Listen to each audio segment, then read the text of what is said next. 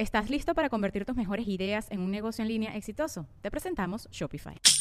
Tal vez no lo sabías, pero nuestro podcast More Than Mamis es un negocio. Y lo comenzamos, por supuesto, para desahogarnos y hablar sobre la maternidad, no para convertirnos en expertas de ventas y del e-commerce. Así que sí, necesitábamos ayuda para vender nuestro merch y poner en marcha nuestra tienda. Por eso estamos tan contentas de usar Shopify. Regístrate con tan solo un dólar por mes en shopify.com barra sonoro, todo en minúsculas. Ve a shopify.com barra sonoro para llevar tu negocio al siguiente nivel. Shopify.com barra sonoro. Que el, que el sistema en el que vivimos, que el, el- el modelo de mundo en el que vivimos, que la lógica del bien y el mal, de la razón, de la productividad, de la moral, de la justicia, eh, de la competencia, de nuestra relación entre individuos y, y comunidades, está muy sesgada a favorecer a los privilegiados. Carlos Muñoz me invita a dar una conferencia eh, a la cual yo sinceramente no quería ir porque no es mi tipo de contenido, ese tema de motivación y coaching y de negocios y demás. Yo no quería ir y, y luego me dijeron, oye, ¿cómo ves si además de la conferencia hacemos un debate? ¿Tú, tú dirías que hay un parteaguas de un antes y un después de, la, esa, de ese debate que tuviste con Carlos? Sí, güey, definitivamente. La neta sí. O sea, sí se notó un crecimiento. Digo, yo antes del debate tenía 50 mil seguidores en Instagram y después del debate tenía 250 mil. ¿Cuántas cosas hoy no sostenemos como ciencia cierta y en el futuro nos va a dar un pinche cringe infinito? Hola, ¿qué tal amigos? Bienvenidos a Rayos X. Estoy muy feliz de darles la bienvenida. Y el día de hoy tenemos un invitadazo. Eh, la verdad, es, lo conocí hace no mucho, dos, tres meses en el Tomorrowland y estuve platicando con él y ya nos debió el podcast. Qué bueno que está por acá en la Ciudad de México, Diego Rusarini. ¿Cómo estás, carnalito? Qué gusto estar por aquí. Igualmente, gracias. Eh, fue un gusto conocerte del Tomorrowland. Fíjate que yo no te Igual, conocía. Y cuando te saludé dije, ay, yo he visto lo- los videos de él y, y dije, qué buena onda que, que ya te conocí y platicamos y dijimos, hay que grabar un Ah, podcast, huevo. ¿no? Sí, igual, ¿sabes? como que se nota inmediatamente la empatía. Me acuerdo que, digo, una- la primera impresión que me quedó de ti es que traías el sombrero de Luffy. Y dije, ya, güey, gran tipo, güey. No necesito saber nada más sobre él. Igual Ah, organiza peleas de perros, pero no tengo pedos. Gran tipo, ¿sabes? A huevo, qué chido. Sin duda alguna, los que amamos así el anime o Sí. ese tipo de detalles de los personajes, si tú ves a alguien con algo de, de un personaje que te gusta, es como de, yo sé que él no puede ser mala persona, ¿no? Respect, sí, claro, güey. Sí. Y aparte, sobre todo en esos eventos grandes, ¿sabes? Porque siento que mucha, o sea, mucha gente que es, o sea, o muy otaku, o muy fan de cultura Sí. geek, o cultura como más nicho, como que le da, le da cringe mostrarlo en eventos grandes. Sí. Pero es como que, güey, sí, o sea, yo traía una camisa de Akira, esa me vale madre, tengo un tatuaje de Guts, güey, es como que I don't care. O sea, yo sí Claro. voy y eso es lo mío, ¿no? Y estuvo chido que vi y dije, no, este güey sí sabe qué pedo.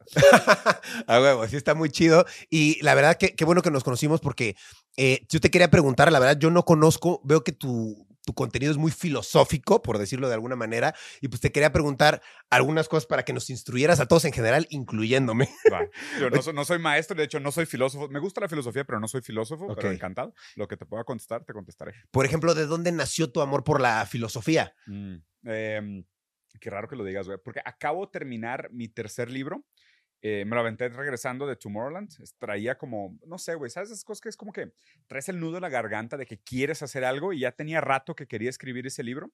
Y me senté y me puse la meta de, de terminarlo. y Me aventé 20 mil palabras en dos semanas. Terminé el libro, lo, lo escribí en dos semanas el libro.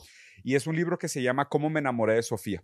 Sí, he visto que lo estás. Sí, lo he, mencionando. le he publicado ahí unos pedacitos como compartiendo la raza para hypearlo. Y la idea de cómo me enamoré de Sofía, pues viene de esta idea de pues, la palabra filosofía, es eh, el- la amistad por el conocimiento, ¿sabes? Porque los, los filósofos clásicos hablaban de tres tipos de amor, eros, filia y ágape, ¿ok? Eros es un tipo de amor como más romántico, más carnal, más pasional. Ágape es un tipo de amor más compasivo, de cuidado, como de caridad. Y filia es de afiliación, que tiene que ver con amistad, respeto, compromiso, eh, entrega, colaboración, ¿no? Entonces, y Sofía, pues es el conocimiento, ¿no? Entonces, filosofía es el, el- los amigos del saber, los amigos de la sabiduría, ¿no? Entonces, es que empecé a escribir este libro de cómo me enamoré de Sofía, justo para contar la historia de en qué momentos de mi vida entré en contacto con Sofía sin saberlo. Y, todas las veces que, que Sofía me enseñó cosas que, que yo no sabía que era Sofía que me estaba enseñando, ¿no? Entonces digo, la, o sea, la historia así, sin hacerte el cuento muy largo y no spoilar todo el pinche libro, güey. La historia corta es, o sea, mi abuelo tenía una biblioteca muy grande y todos los domingos íbamos a su casa y yo siempre iba a la biblioteca. Y había un libro en específico que siempre me llamaba mucho, mucho la atención, que tenía una portada roja como desgastada y era un libro de Nietzsche de Más allá del bien y el mal. Y me acuerdo que en algún momento me atreví y me lo robé. O sea, lo sordié en mi ropa, güey, no le dije a mi abuelo, me lo llevé. Y es un libro que estuvo conmigo durante muchísimo tiempo. Yo, yo soy brasileño, mis abuelos son italianos, entonces salí de Brasil, me mudé a México y ese libro se fue conmigo.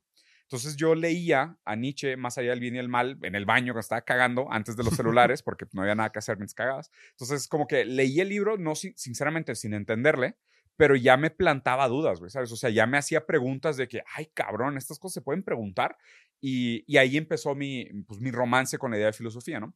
Después yo creo que los, los hechos así como más marcantes que me acercaron a este, a este ámbito que, que hoy sinceramente me apasiona muchísimo es, primero, eh, mi esposa, Alejandra, es psicoanalista lacaniana, estudió psicología y luego hizo una especialización en, psicoanálisis, específicamente en Lacan, que es un alumno de Freud.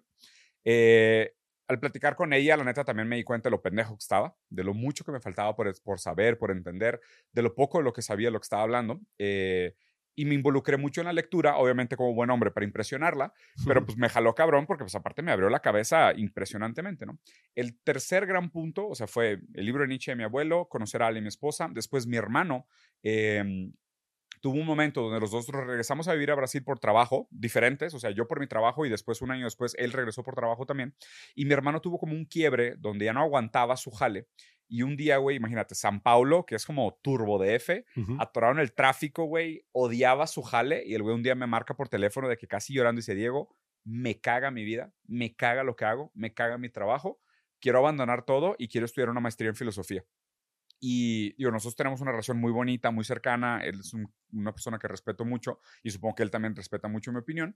Y platicamos mucho sobre qué implicaba, ¿no? Que él se dedicara a la filosofía. Entonces, él se fue a Londres a estudiar primero eh, filosofía específicamente en Cambridge y luego en King's College la especialidad en ética de la inteligencia artificial. Y ahorita sigue estudiando su maestría en eso. Entonces, por él, empecé a enamorarme muy, muy cabrón de, la filosofía. Y hubo un tercer, un cuarto hecho, que probablemente es el, es el que más me radicalizó, para ser sincero, que es el nacimiento de mi primer hijo. Cuando nace mi primer hijo, Paulo, que nació de hecho en San Paulo, se llama Paulo porque nació en San Paulo, en la Avenida Paulista, en el Hospital Paulistano, y, no es mame, güey, o sea, así tal cual. Y aparte tiene el nombre de mi tío favorito. Eh, cuando nace Paulo, nos dan un diagnóstico de que él tiene una enfermedad muy rara. Tiene una enfermedad genética que pasa en uno a cada 50 millones de casos. Entonces, para mí, para mi esposa, pues fue, pues imagínate, una pinche bomba nuclear, güey. O sea, nos tuvimos que replantear completamente.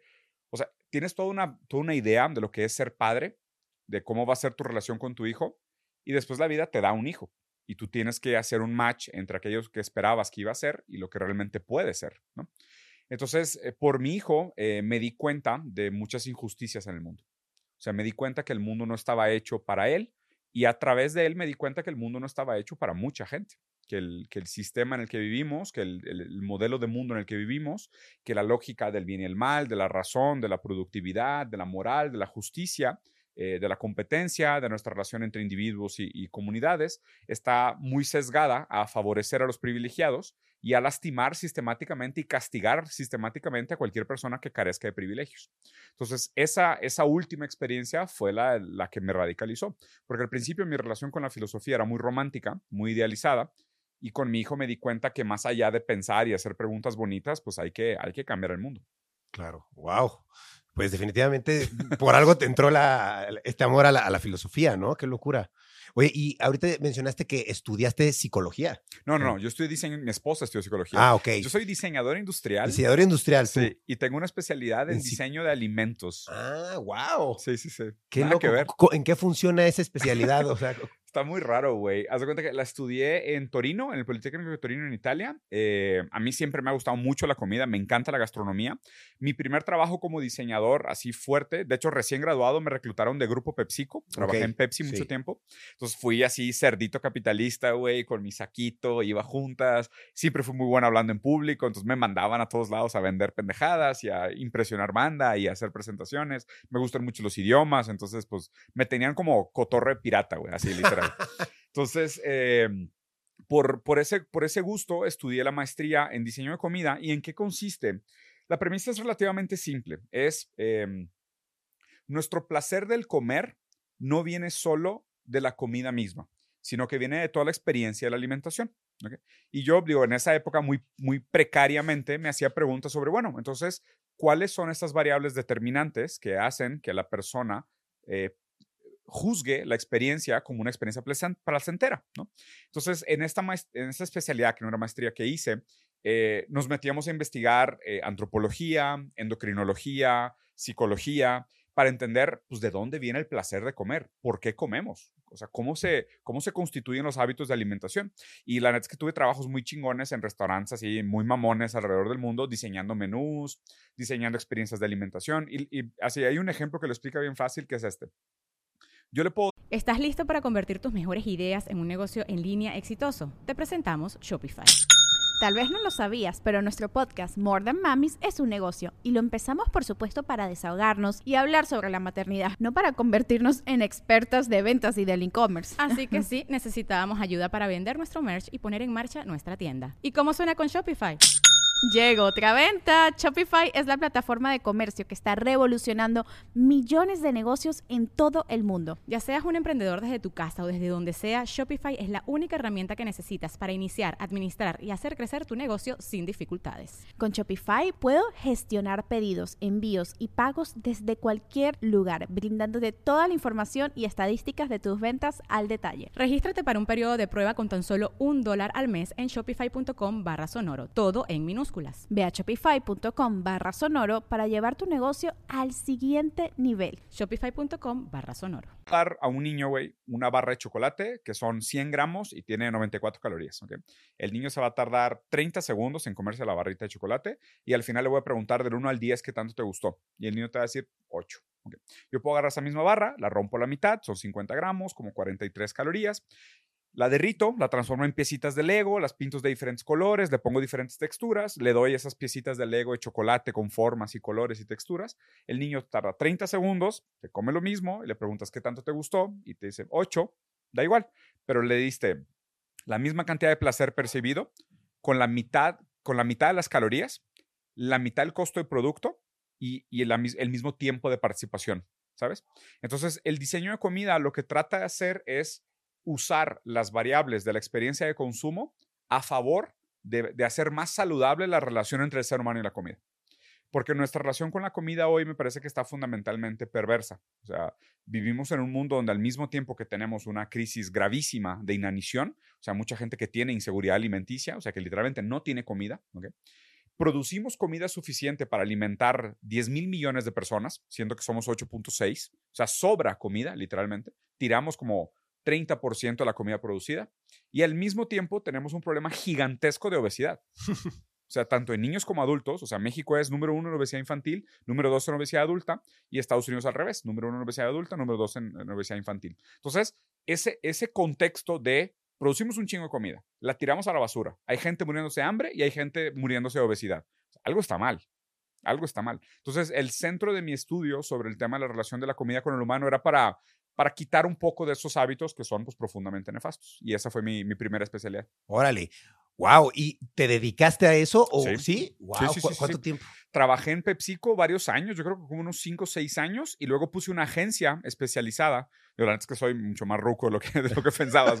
sí, estoy mucho más acabado de lo que pensabas. Este, tengo, tengo, todavía la tengo, tengo una agencia que se llama Foodlosofía.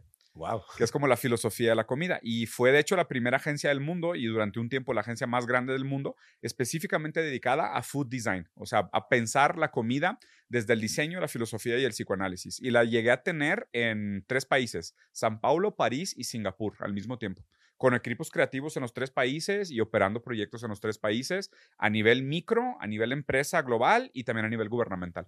Wow, súper cool. ¿Y en qué momento fue que tú estabas dedicándote a esto y de repente ya estás en redes sociales? Justo en pandemia, güey. En pandemia. O sea, en pandemia hice el switch porque, o sea, seguía yo con la agencia de filosofía. Antes de pandemia me, me regresé a México creo que tengo en México ya como unos siete años, ahorita que, que, me vine a vivir para acá con mi familia. Eh, sí, como siete años, porque ya mi segundo hijo nació acá, Luca nació aquí. Entonces, me regresé a México, todavía tenía la agencia eh, de diseño de comida, cerré las de San Pablo, París y Singapur, la regresé solo a México, el estilo de vida de, de estar en los tres continentes me estaba mandando la chingada. Aparte también mi esposa y yo hicimos el acuerdo de que había que enfocarnos para darle una buena calidad de, vida a Paulo, que necesitaba mucha atención y apenas nos estábamos dando cuenta. Entonces regresar a México fue muy cómodo para, para nosotros. Y durante la pandemia, yo tenía un proyecto eh, que se llamaba Casa Nomo, que eras de cuenta como una casa de experiencias, ¿no? Una casa de experiencias era como una casa de eventos mezclada con restaurante, mezclada con cine y pop-up store. Y era un espacio gigantesco ahí en Monterrey y hacíamos eventos todos los días vinculado con marcas y experiencias chingonas y así. Y, y viene pandemia. Y obviamente, pues un lugar de eventos en pandemia, güey, mamó, güey. Y justo en ese momento, eh, mi hermano ya estaba estudiando la, la maestría en filosofía y me dijo, oye, güey, deberíamos de empezar un podcast para, para platicar sobre filosofía, ¿no? A mí me gustaba muy a nivel sofista, o sea, a nivel, eh, ¿sabes? Como pegado o como de lejitos, y él sí lo estaba estudiando en un nivel serio. Yo sinceramente me resistí mucho al principio, o sea, como que no me gustaba el tema de redes, o sea, no era, no era lo mío. Y había un chavo que trabajaba conmigo, que era un practicante, que le mamaba redes sociales, pero muy, muy cabrón, y aparte el niño era muy, muy bueno. Y el güey literal se vino a trabajar conmigo porque me vio en una conferencia y me dijo, güey, yo trabajo para ti gratis si me dejas tener una conversación contigo a la semana donde tú me ayudes a organizar mis ideas de negocio. Y dije, va, jalo. Y lo agarré como de practicante. Entonces, como que nos volvimos súper compas, así, la chingada. El güey me siguió a varias conferencias y me decía, es que, dude, no, o sea, necesitas hacer contenido para redes. Lo que haces le iría muy bien en redes sociales. Y yo, no, no, no me gusta, está muy banal, ta, ta, ta. No le entendía, sinceramente, de que Ujú. no, no se puede, me caga, ahora no quiero, no quiero, no quiero. Y, y fue muy raro porque yo, antes de redes sociales, daba conferencias ya muy grandes, güey. O sea, por ejemplo, di una conferencia con Barack Obama en Colombia para 24 mil personas Wow. y tenía mil seguidores. Qué loco. O sea, no era nadie, güey. O sea, no conocía, nadie me conocía. Digo, me conocían en los círculos pues, más especializados, Claro. pero no era figura pública. O sea, me contrataban realmente desde una agencia de talentos, pero era una agencia de talentos sobre expertos en temas. claro. O sea, no era de, de creadores de contenido per se, ¿no? Entonces empezamos mi hermano y yo el podcast justo en pandemia y cuando cierra la pandemia así feo que ya, o sea, ya ni, ni podía mantener el negocio, me mantuve solo con la agencia haciendo unos pequeños proyectos de consultoría y empecé a hacer desde mi casa con el celular los live reviews de noticias, de que yo hago eso todas las mañanas, me despierto, abro todos los periódicos grandes del mundo y comparo las noticias de los diferentes periódicos del mundo. Entonces empecé a hacer eso en vivo, de que raza, pues aquí está lo que dice New York Times, aquí está lo que dice Wall Street Journal, aquí está lo que dice RT, aquí está lo que dice People's Daily en China, ta, ta, ta, y comparaba las noticias y lo hacía con la gente. Y a ese pedo le fue súper bien. Y la otra gran coincidencia de que fue también obviamente una gran parte de mi crecimiento en redes sociales fue que justo en esa época Carlos Muñoz me invita a dar una conferencia eh, a la cual yo sinceramente no quería ir porque no es mi tipo de contenido, ese tema de motivación y coaching y de negocios y demás. Yo no quería ir y, luego me dijeron, oye, ¿cómo ves si además de la conferencia hacemos un debate? Y dije, ah, eso sí quiero. Entonces ya me invitaron a un debate con Carlos y eso fue un madrazo, o sea, fue un momento muy viral y ahí pues mis redes la verdad es que empezaron a crecer, cabrón. Claro, ¿Tú, tú dirías que hay un parteaguas de un antes y un después de, la, esa, de ese debate que tuviste con Carlos. Sí, güey, definitivamente. La neta sí. O sea, sí se notó un crecimiento. Digo, yo antes del debate tenía 50 mil seguidores en Instagram y después del debate tenía 250 mil. O sea, yo creo que fue un, como dos semanas, como 200 mil seguidores. Fue muy, muy viral. O sea, en ese momento sí se sintió un putazo muy grande. Y es raro porque como que pasa el tiempo, no es algo lo cual yo posteo clips, Ujú, ¿sabes? O sea, sí, no, no. no. me, no me interesa el morbo ni nada y no tengo nada contra Carlos y lo hemos platicado y todo. Pero cada ratito veo, tipo, me meto a TikTok y estoy trending otra vez y ahí están los clips otra vez. Bien raro, güey. Como que sí fue un tema muy fuerte. Claro, no, y fue, yo diría que muy real, ¿no? O sea, lo que Sí. pasó fue real y yo creo que la gente lo captó de esa manera. ¿Tú llegaste a conversar con él después de eso? Sí. ¿Y, y, cuál es la situación? ¿Se llevan bien, mal o, o- o- Pues qué mira, ha pasado? o sea, nunca, o sea, nunca fuimos amigos per se, Claro. ¿sabes? Pero pues nos tratamos con respeto, o sea, tampoco no hay ninguna enemistad, ni, ni nada, ni mala gana, ni cizaña, ni absolutamente nada. Eh, después del debate platicamos menos, o sea, menos de lo que platicábamos antes. Es raro porque sus hijos y mis hijos estaban en la misma escuela. Árale. Y de hecho llegamos a participar de juntas de papás, güey, para ver de que, oye, pues el colegio de tus hijos, ¿sabes? Como que es muy raro pensar, güey, que digas de que no mames, tengo un beef bien cabrón con este güey, pero mis hijos están en la misma escuela y peleamos porque tengan más clases de matemáticas, ¿sabes? Como que está, está medio raro, güey. Sí. Entonces nuestra relación, pues es- tenía este aspecto y obviamente también, o sea, más allá del beef que se pueda dar en un sentido eh, espectacular de redes, pues ya en personas dices, pues, güey, pues, o sea, no tengo ningún pedo personal contigo. O sea, no hay por qué mantener rencor o odio, Claro. lo que tú quieras. Pues digo, tuvimos una conversación, tenemos ideas muy distintas, esas ideas salieron a flote, la manera en cómo nos expresamos, pues a lo mejor fue más visceral que, que debería de haber sido. Mala suerte que decidiste streamearlo en vivo por todas tus plataformas con millones de seguidores, pues, ¿qué quieres que te diga? Claro. ¿Sabes? Como que, pues, o sea, no fue mala gana, no fue colmillo ni nada. Claro. Qué loco, ¿no? Pero ya nunca han tenido una conversación. Entonces, No, no. proceso. O sea, después de eso fue así meros mensajes cortitos de. y ya. Sí, sí, sí. Oye, y ahorita estabas mencionándome que antes de regresar a vivir a Ciudad de México estuviste viviendo en Brasil, ¿no? Sí. ¿Cuánto tiempo estuviste en Brasil? Es que, o sea, yo nací en Brasil, soy Sí. brasileño. Estuve en Brasil como hasta los 10 la primera vez, luego salí de Brasil, me vine a México un rato, estudié aquí eh, la secundaria, luego la preparatoria, me fui a Italia a estudiar la, la especialidad. Después de eso empecé a trabajar con PepsiCo, empecé a viajar por el mundo, me tocaron varios proyectos interesantes. Después de eso me fui a Brasil, estuve tres años viviendo en Brasil y luego ya me regresé a México. Oh, Entonces, wow. Estuve Muy allá. est- movido. estuve en Brasil. Sí, güey. La neta he sido muy nómada, pero muy, muy, muy nómada, güey. O sea, imagínate, con proyectos le he dado la vuelta al mundo dos veces. Wow. Sí, Qué loco. Qué padre, ¿no? Que, Sí, que- sí, que has tenido esa oportunidad. sí cabrón, ¿no? Qué chingón. Oye, ¿qué creadores de contenido consideras que le hacen un mal a la sociedad? Hmm. Vergas. Este, deja saco la li- El vato con una pinche Biblia con ocho páginas. güey. Mira, por ejemplo, em, lo obvio primero, ¿no? O sea, realmente la gente, las estafas piramidales, o sea, los crypto bros me cagan. O sea, Sí. tengo un pedo grave con los crypto bros porque, pues, sí- sinceramente, no quiero decir el 100% porque, pues, digo, qué hueva que uno tenga que hablar con rigor académico, ¿no? Cuando ellos no lo hacen. Pero no quiero, o sea, no quiero generalizar, pero vamos a suponer que 99.9% de los crypto bros te van a estafar. Claro. O sea, o, o- o es un negocio mucho peor de lo que te están vendiendo. O sea, ese es el primero que se me hace así. Se tiene que decir, porque neta la cantidad de ge- gente que he visto que ha caído en esas cosas es terrible, ¿no? Claro. Segundo, y muy cerquita, son los econo coaches, o sea, el coaching economía, ¿no? De que todos estos güeyes de, ah, maneja no sé qué, invierte no sé qué, haz trading y la verga, haz de que, ¿cómo se llaman estas cosas de, pues sí, no, trading, de redes de mercadeo, güey? Que a ver, son esquemas piramidales, Claro. todos, es de que mete gente y de qué depende, te va a ir bien mientras más gente madres. O sea, es el tipo de cosas de que te va a ir muy bien si estás dispuesto a mandar a la chingada tus valores, tu moral y engañar a todo el mundo que te quiera, güey. O sea, Claro. y a la larga y a todo el mundo que conoces, ¿no? Entonces, esos dos son los primeros que tiraría el basurero de la historia. El tercero que tiraría el basurero de la historia son los coaches de amor, que la neta Mm, también- ya, los dos Juanes, No ¿no? mames, cabrón. O sea, es que también son nefastos, güey. Sí. O sea, porque, o sea, hablan del amor desde una postura tan estereotípica y no se dan cuenta que su manera de hablar sobre el amor perpetúa no solo los sesgos que ellos tienen individualmente, sino muchas de las asimetrías de poder históricas y muchas de las cosas que estamos tratando de superar como humanidad.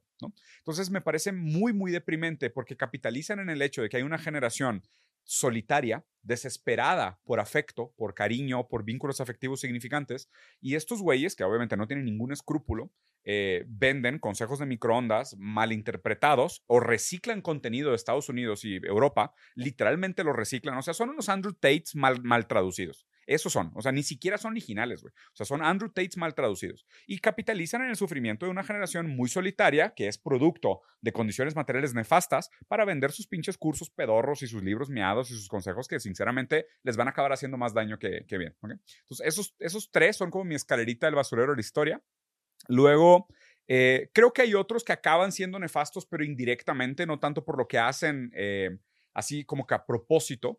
Por ejemplo, mucha de la gente que hace contenido sobre religión acaba pecando de, y qué raro palabra pecar, ¿no? Pero como que acaba pecando de, mm, de extender su campo de conocimiento, ¿no? Y dan consejos como, me acuerdo en COVID, güey, un, o sea, un comentario que leí que dije, güey, ¿cómo es, cómo, o sea, cómo no es cárcel decir esto, ¿sabes? Que el vato dijo de que yo creo más en el poder de la fe que en las vacunas. Yo de que, a la verga, dude, sacas lo que acabas de decir, güey. O sea, es como que alguien le va a decir eso a su abuelo y se le va a morir su abuelo. Y, y tú, te- con millones de likes, dando conferencias y agradeciendo a Jesús, te vas a papear con la, con la monetización de tus videos. O sea, está, está, está mal, güey. La neta está mal, ¿no? Entonces, eso, es- eso sería así como mi escalón. Podríamos continuar, porque Sí. sinceramente todo es criticable. O sea, yo creo que podría llegar incluso a mí mismo, y es de que eventualmente el- la divulgación filosófica tiene también un problema que hace que la gente crea que tiene conocimientos sin hacer el trabajo duro de leer. Entonces, o sea, mi trabajo también es altamente criticable. Claro. Y creo que nadie escapa el escrutinio, ¿no? Entonces, por eso los pongo más como por escalerita de diarrea, que creo que hay unos peores que otros, Sí. pero nadie, nadie se escapa. O sea, Claro. todos, todos podríamos ser mejores. Ok, entendido, buenísimo. Muy buena respuesta. Oye, y tú veo que tienes como un poder de palabra muy fuerte. ¿Alguna ¿A vez has te tenido, pues como que cuando dices algo, como que siento que la veracidad y la forma en la que hablas, pues podría o no ser cierto, pero con la forma en la que lo Pero dices. engaño bien. Exacto. Siento que tienes como, como muy fácil poder de convencimiento. Y te quería preguntar si alguna vez te has involucrado en algún problema por eso, o en alguna polémica o algo así. Pues me han tratado de cancelar varias veces, güey. O sea, me han tratado de funar en, en Twitter por lo menos unas tres, cuatro veces, yo creo. Eh, meterme en problemas por lo dicho. Híjole, güey. Es que sí directamente no creo, porque mm, como cancelado por un tuit o por una frase. Sí, puede ser. O, que o que alguien no. te dijera, oye, ¿sabes que esto que dijiste, pues, Te mamaste. mal, ¿no? Pues a ver, o sea, errores cometemos todos, pero Claro. digo, cancelable, cancelado es difícil, porque a lo mejor también es el hecho de cómo me expreso, de que, o sea, blindo tanto mis Sí. ideas en terminología y conceptos y teoría, que a la gente le resulta a lo mejor un poco más difícil como que cancelarte directamente, ¿sabes? Y, y las veces que lo han intentado hacer, pues la neta es como que no me gancho, porque pues digo, tú sabes que la cultura de la cancelación, primero que nada, no es cultura, o, sea, Sí. es no, o sea, no tiene nada de cultural, es otro nombre para la censura y nada más es que otro nombre para la censura, representa también un absurdo falta de justicia y de poder en que realmente las cosas se hagan y es pasar, delegar la justicia a la opinión pública, que es el mínimo común denominador, ¿no? Que se vuelve como este ad ignorum, que es el ad populum, ¿no? Que, el, que es el, el pueblo lo que determina lo que es el bien y mal en un determinado momento histórico. Pero no, se me hace que, o sea, nunca he tenido un pedo así directo con, con algo, ¿no? Sí me he visto, por ejemplo, en situaciones donde me han superado, pero pues platicando con gente que admiro, lo cual me parece perfectamente normal. O sea, hay, hay otros amigos que son filósofos que me han corregido y me han dicho, "Oye, aquí estás mal y esto no lo deberías de decir y sin pedos. Claro. O sea, no, te- no tengo ningún problema. Un- Una cosa que me ha ayudado bastante, güey, es que como que, por ejemplo, yo creo que si vería mis propios videos de hace cuatro años, hay posturas que ya no sostengo. Ah, ok. Y, y esto es bien raro porque es medio contraintuitivo en redes sociales. Como que redes sociales te premia por construir un personaje congruente con un cierto nivel de pertinencia, ¿sabes? De, este es este güey, así ha sido, así es, se mantiene, su marca es esta y mantiene sus valores de marca, ¿no? Pero pues un humano no es una marca. Claro. Un humano no es un objeto, o sea, un sujeto se relaciona con su contexto, con sus experiencias idealmente aprende de Claro. ellas, ¿sabes? Entonces, cambiar de opiniones de grandes. Y, y uno de mis filósofos favoritos, que Foucault, decía, eh, una vez lo entrevistaron por, una- por un comentario controversial de esas cancelaciones en los 70s, ¿no? Que el vato se aventó un comentario así súper controversial, luego lo fueron a entrevistar y el güey dijo lo contrario. Y le dijeron de que, oye, ¿qué pedo? Pero pues habías dicho otra cosa, güey, ¿no? O sea, te, te- te estábamos cancelando por esto. Y el güey dijo, ¿ustedes creen que yo leo tanto para no cambiar de opinión? Y todos de que, pues sí, güey, ¿sabes? O sea, el compromiso que deberíamos de tener todos, y esto es raro porque redes sociales de nuevo como que te exige lo contrario. El compromiso que deberíamos de tener todos es que confrontados con algo que desvalida nuestra postura, deberíamos de cambiar de opinión. O sea, deberías de decir, raza, tuiteé esto, está, estaba equivocado, me equivoqué. El problema es que tanto, por ejemplo, en la política no puedes reconocer un error. O sea, si tú reconoces un error como político, Perdiste. no te van a soltar nunca, güey. Y como figura pública también es muy raro reposicionarte, ¿sabes? Digo, alguna gente lo ha hecho y sí le ha salido la maroma, pero es un pinche riesgote, güey. ¿Sabes? Entonces es raro porque el algoritmo no te premia el reposicionamiento, el, tu público no te premia el reposicionamiento, la opinión pública te castiga y al mismo tiempo, como humanos, me parece que es nuestra responsabilidad aprender cosas nuevas y cambiar de opinión. Claro, 100%. Sí, y sinceramente eso te acaba blindando a las cancelaciones también, porque es como que, güey, ¿cuántas veces me han visto retractarme de una idea? ¿Cuántas veces me han dicho cambiar de opinión? Pues, ¿qué, qué esperan? O sea, que, que ya nací con todas las respuestas escritas, pues si no, pues dejo de leer, güey. Exacto. Sí. Sí. muy cierto. Oye, me llamó mucho la atención que ahorita eh, mencionaste que antes de dedicarte a las redes sociales ya dabas conferencias para mucha gente. ¿Alguna vez en alguna conferencia se ha salido algo de control? Que digas, uy, pasó esto o, o aquello. que- Mira, pues el debate definitivamente fue Ese. muy raro, fue una experiencia muy extraña, güey, porque aparte, o sea, toda la gente que estaba en el público eran sus seguidores, sus, Claro. no sus seguidores, sus fans, porque era un evento de 24 horas de maratón escuchando conferencias sobre motivación económica. Entonces era gente que pagó lana para estar 24 horas metiéndose Red Bull, güey, y matando neuronas, escuchando coaches decirles diferentes, mil formas de échale ganas. ¿sabes? O sea, era, era un evento de esos, ¿ok? Yo di, creo que la primera conferencia o de las primeras conferencias en el tour de 24 horas y luego cerramos el evento con el debate, ¿ok? O sea, esa fue mi participación. Yo dormí en medio, él creo que no, lo cual también fue un error para, para, para, para el debate. Pero fue muy extraño. Ah, no, mentira, fue al revés. El debate fue el día anterior y mi conferencia fue el día siguiente en la mañana. Pero fue muy raro porque como que, güey, todo su público enfrente y la, y la conversación se fue poniendo cada vez peor, cada vez más intensa, cada vez más violenta. Y yo veía a la banda y todo el mundo me veía con unos putos ojos de odio, cabrón. Qué incómodo. No, y yo solo, o sea, me sentía de que, cabrón, o sea, a la verga, son, son un chingo. O sea, me llevo unos 10, pero luego me van a ver. O sea, luego no puedo, ¿sabes? Y aparte también estaba muy raro porque incluso el moderador, pues, trabajaba para él y el moderador también como que, pues, movía las cosas como muy tendenciosamente. Y la conferencia del siguiente día, o sea, más que el debate, la conferencia del siguiente día, que de la cual no hay video y nadie nunca ha visto, estuvo horrible. Pero neta horrible, neta, reito, horrible. Imagínate, güey, o sea, ya me paro yo a dar mi conferencia y ahora sí yo explicando algo. Y iba, obviamente, desde antes de saber qué iba a pasar en el debate, yo ya traía la conferencia, pues, afilada para darles una, una, un cubetazo de agua fría de realidad a la gente que paga para ir a este tipo de eventos, ¿no? O sea, confrontarlos con cuál es el límite del esfuerzo humano frente a las, a, a las adversidades del mundo. Entonces fue una conferencia muy dura, güey. Termina la conferencia y todos los güeyes que vieron el debate el día anterior, que estuvo horrendo, traían así de que el cuchillo afilado para atacarme. Entonces empiezan puras preguntas así de mala gana, ¿sabes? De que para chingarme, güey. Y yo en dos preguntas me ganché otra vez, güey. Y, em, y, empecé a pendejear gente del público. O sea, dije, ah, bueno, si aquí viene, o sea, yo soy muy tranquilo, pero si me obligan, pues me defiendo, ¿sabes? Claro. Entonces me ganché y empecé a contestar bien violento las preguntas del público. Y está cabrón porque estaba mi manager, Mauricio Pérez Vargas. Ah, pues que estaba con conozco, sí.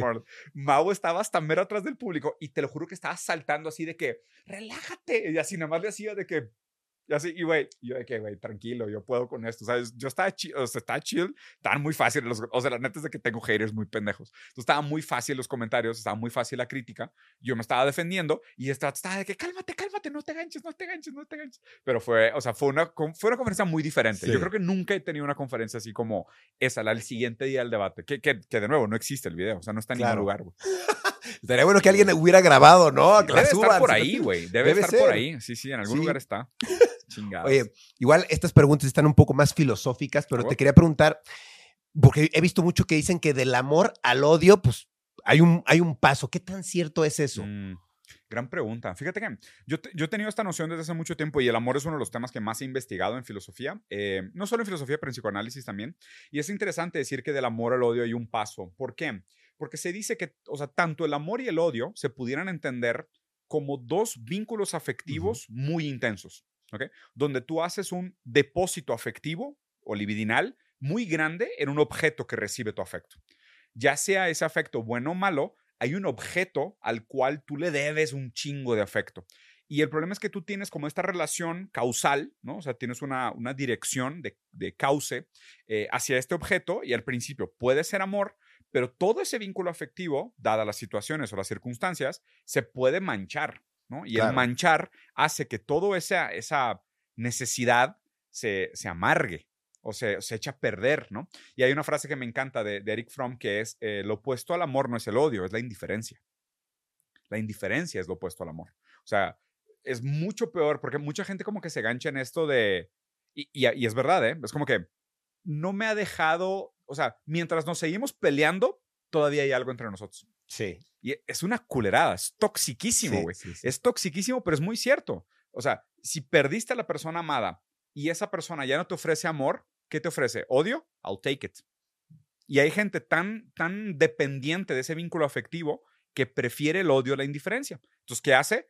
La cosa, la molesta, la busca, le hace mamadas, ¿sabes? O sea, le hace cosas dañinas para mantener algún tipo de vínculo, porque no puede sin el vínculo. El vínculo le es significante. Y obviamente, pues después ya ese, ese vínculo de amor transformado a odio, pues te va a amargar todo, porque aquello, todo aquello bonito que te significaba la otra persona, pues ahora te lo va a significar negativamente. Entonces sí, me parece que, que sí es verdad que, a ver, que no es, tampoco es completamente cierto que es, de, es, es, un paso del amor al odio, o sea, me parece que sí tienen que pasar una serie de cosas, pero lo que, me parece que la manera correcta de ponerlo es que el amor no es opuesto al odio, lo opuesto al amor es la indiferencia. Claro. Ok, ¿y tú crees que del odio puedes cambiar al amor también? Hmm. Yo creo que sí puede ser, porque también, o sea, es verdad que muchas veces aquello que odiamos, eh, y a ver, la frase coloquial, ¿no? Lo que te choca, te checa. ¿Qué, ¿A qué se refiere lo que te choca, te checa? Es esta noción de que el, nosotros vemos el mundo a través de nuestros sentidos, pero también de nuestra explicación del mundo. O sea, la gente no sabe, pero tú ya tienes una explicación de cómo funciona el mundo. La gente no se hace estas preguntas, pero todo el mundo tiene una definición de libertad, una definición de bien y mal, una definición de justicia. Todo el mundo tiene en algún lugar, ya sea inconsciente o preconsciente, o algunos conscientes, sus definiciones de la manera como funciona el mundo. ¿okay? Tú ves el mundo y tú aplicas ese molde al mundo. Y dices, ves las cosas pasar y dices, ah, es por esto. Yo entiendo. Porque, yo, o sea, aunque no lo sepa, yo tengo una explicación para las cosas. Entonces, cuando alguien te choca o cuando odias a alguien, también hay, hay un reconocimiento, ¿sabes? Reconocimiento de la maldad. Reconozco la maldad en el otro. ¿Cómo la reconoces? ¿Cómo eres capaz de identificar la maldad en el otro? La tienes que conocer. Por tu concepto. La tienes que reconocer. Pero entonces primero la conoces. ¿Y cómo conoces esa maldad? Pues ahí la tienes. En algún lugar. A lo mejor no completamente materializada ni completamente ejercida, a lo mejor es un deseo perverso que no se ha expresado, pero la maldad ahí está, a lo mejor latente, durmiente o envidia, pero a lo mejor también muchas veces lo que criticamos en el otro es lo que nos gustaría hacer y no podemos hacer. Entonces, sí puede pasar que del odio surja el amor por una serie de diferentes condiciones, pero simplemente un ejemplo sería en el momento, por ejemplo, pasa mucho que los obsesivos se enamoran de los perversos, porque el perverso hace lo que el obsesivo sueña en hacer y nunca hace. Entonces es normal que un obsesivo se acabe ganchando de un perverso, porque dice, bueno, mames, este vato está loco, ¿sabes? De que esta morra está loca. De que, qué huevos, o sea, qué chingón que lo haga, o sea, que, no mames, qué, qué fuerte personalidad, que, o sea, qué, qué ganas de comerse al mundo, qué, qué, qué, manera de pasarse las, las leyes por el arco, o sea, qué manera de, de, de, de, perseguir sus sueños. Me encantaría ser ese tipo de personas. Al principio, como tú no puedes, lo odias, y a medida que vas descubriendo o a lo mejor pervirtiéndote por la relación con el perverso que acaba pervirtiendo el obsesivo, y pues ya se puede volver en amor. O sea, ese odio se puede transgredir en amor. Wow. Sí, claro que puede pasar. Sí, sí, qué loco. Gracias por la respuesta. También te quería preguntar sobre, ¿tú qué piensas sobre la existencia de los extraterrestres? ¿Crees que Mm. existen? Gran, gran tema también. Sí. Ahí te. Lo que pasa es que todas esas preguntas que nos hacemos, em, si te fijas, se vuelven más interesantes a medida que desglosas las palabras que usas para armar el- la pregunta. Y en filosofía se dice, de hecho, o sea, una pregunta es mucho más importante que una, que una respuesta. O sea, una buena pregunta vale más que una mala respuesta. La manera como hacemos las preguntas es la mitad de la respuesta. ¿ok? Entonces, existen extraterrestres. O sea, ¿te estás refiriendo a vida extraterrestre? Ok. ¿Qué es vida? ¿No? Entonces ya, o sea, ya desde ahí y mucha gente ha entendido hasta este punto de decir, bueno, ¿qué, qué es vida? Ok, pues la definición de vida es antropocéntrica, ¿o no? O, o tiene un sesgo antropocentrista, que es yo como humano tengo antropología, soy, soy antropomorfa y tengo todas estas condiciones para las cuales yo puedo determinar que algo es vida y algo no es vida, ¿no? Entonces, nosotros tenemos un, un cierto sesgo sobre la velocidad del movimiento, sobre el pasar del tiempo, sobre el ciclo de la vida. Y todos estos factores condicionan nuestro entendimiento de la vida misma. A medida que tú tratas de aplicar esa misma definición a extraterrestres, es como si tú mismo te estuvieras metiendo el pie para encontrarlos, ¿no? Entonces yo te diría, vamos a encontrar alienígenas en el sentido estereotípico hollywoodense de la palabra, o sea, dos brazos, dos piernas y una cabeza, vato, al Chile las posibilidades son, son prácticamente ceros de encontrarlos. De que existan, pues si, si crees en la teoría del multiverso y que realmente es infinito y el tiempo también, pues sí. O sea, tiene que existir. O sea, porque pues, hay un universo donde todos somos Batman. T- Todo hay- es posible. Claro, porque todo es posible, ¿no? Pero, pero nuestro concepto de vida es lo que hace muy difícil responder a esta pregunta. Y a partir del momento que tú amplías el concepto de vida, la pregunta se vuelve tonta, carece de sentido. Y dices, pues obvio que sí, ¿no? Porque pues si vida en un sentido mínimo reducto es el movimiento de las partículas, hay vida en todos lados. Todo es vida, todo está vivo de alguna forma, ¿sabes? O sea, las placas tectónicas, a ver, las montañas están en movimiento. No las podemos ver. O sea, tú no ves la montaña y dices, ah, mira, creció un milímetro este- esta década, ¿verdad? O sea, pues no te da, güey. ¿Por qué? Porque nuestra experiencia sensible del mundo está sesgada a un, a un campo muy limitado de observación y a un campo muy limitado de sentido. ¿ok? Te, te voy a dar un ejemplo bien fácil. Se puede educar a las ratas, ¿ok? Para resolver un laberinto donde la respuesta siempre es girar a la derecha cada tres puertas. ¿ok? Tú, o sea, tú puedes condicionar a una rata y le dices, acá tres puertas vas a girar a la derecha. Y diseñas un laberinto donde la salida está a puras tres puertas a la derecha y llega a la salida y la rata lo hace. Pero si tú le tratas de enseñar a una rata que cada número primo, cada prime number tenga que girar a la derecha, no se puede. Porque es un concepto que la rata no puede abstraer y no puede llegar a esa verdad para resolver ese problema. Ahora imagínate, si nosotros tuviéramos una capacidad fenomenológica o de entendimiento de la naturaleza que nos diera para resolver ecuaciones cuánticas, pero mentalmente, ¿cuántos laberintos físicos no podríamos acceder? Y es, y es, o sea, la explicación es muy simple, ¿sabes? Del otro lado, o sea, el contraejemplo de esto. Hay un libro muy bueno eh, chino que se llama El problema de los tres cuerpos. Es, una gran historia. De hecho, va a ser una serie en Netflix que se ve bastante buena. Y, y, hay un ejemplo en ese libro que me encanta, que es, em, hay un criadero de, de pavos, ¿ok? Y todos los días a los pavos, a las 12 del día, abren una puerta en el techo del, del, de su corral y les cae comida. Entonces, el pavo más inteligente de todos los pavos se da cuenta que es todos los días a la misma hora, güey. Entonces el pavo empieza a construir como así un montecito de madera y todos los días a las 11.59 se para abajo de la puerta y levanta las alas. Y le cae un chingo de comida encima. Y la gente dice, güey, no mames, este pavo está cabrón, sabe, sabe algo, ¿no? Que nosotros no sabemos. Este güey nos está dando de comer, güey, ¿no? Hasta que llega el día de acción de gracia y a las 11.59 y el pavo levanta las manos y sale un granjero con un hacha, güey. ¿Sabes? Entonces, o sea, siento que... Está buenísimo. O sea, siento que eso somos nosotros en el universo. O sea, nosotros tenemos como que muchas veces esta capacidad impresionante de darle sentido a nuestra experiencia sensible de los fenómenos naturales y al mismo tiempo una ceguera gigantesca de las verdaderas causas materiales que producen los fenómenos materiales, ¿sabes? Y, y es bien interesante porque estudiando historia junto con filosofía, eh, te das cuenta de cómo, güey, pensábamos que la Tierra era plana, pensábamos que era el centro del universo, y a la gente que decía que no, los quemábamos en plaza pública, cabrón, ¿sabes? ¿Cuántas cosas hoy no sostenemos como ciencia cierta y en el futuro nos va a dar un pinche cringe infinito? ¿sabes? O sea, eso, eso es lo que, lo que para mí siempre acaba siendo como esta idea de, de, de, la, de, la, de plantear bien las preguntas. O sea, ¿a dónde queremos llegar? ¿Qué, o sea, ¿qué estamos buscando con, con estas preguntas? Entonces, a la respuesta, o sea, la respuesta simple es, por supuesto que sí, hay vida extraterrestre, pero nuestro concepto de vida se tiene que actualizar a medida que vamos explorando el universo. Claro. Wow, qué cool. Bueno, pues para decirte mi siguiente pregunta, no sé cómo planteártela ahora, pero, pero te, te, quisiera preguntar, porque fíjate que yo he visto muchas noticias y dicen el nuevo orden mundial, ¿no? Y que China y que Rusia y que no, que, que ya el nuevo gobierno en Estados Unidos. Yo te quería preguntar, ¿qué opinas del el nuevo orden mundial o, o cómo, o, o, no sé ya cómo formularte esta pregunta? Porque... sí, los BRICS, exacto. En general, de cómo se están uniendo todos los países. Para esto sí van a estar agua, güey. Gran pregunta. Eh, probablemente es de los, temas más eh, relevantes de nuestra generación, porque nuestra generación, por más que no tuvo ninguna gran guerra, ningún gran conflicto, o sea, somos estos ninis, millennials, centennials, víctimas del COVID, ¿sabes? Condenados a un tipo de nihilismo postmoderno. Eh, invariablemente puede ser que nos toque un, cambio interesante. Mi lectura de la historia, y esto es debatible, entiendo que hay diferente gente que tenga diferente lectura de la historia, mi lectura de la historia es eh, dialéctica y materialista. ¿A qué se refiere que, dialéctica y materialista?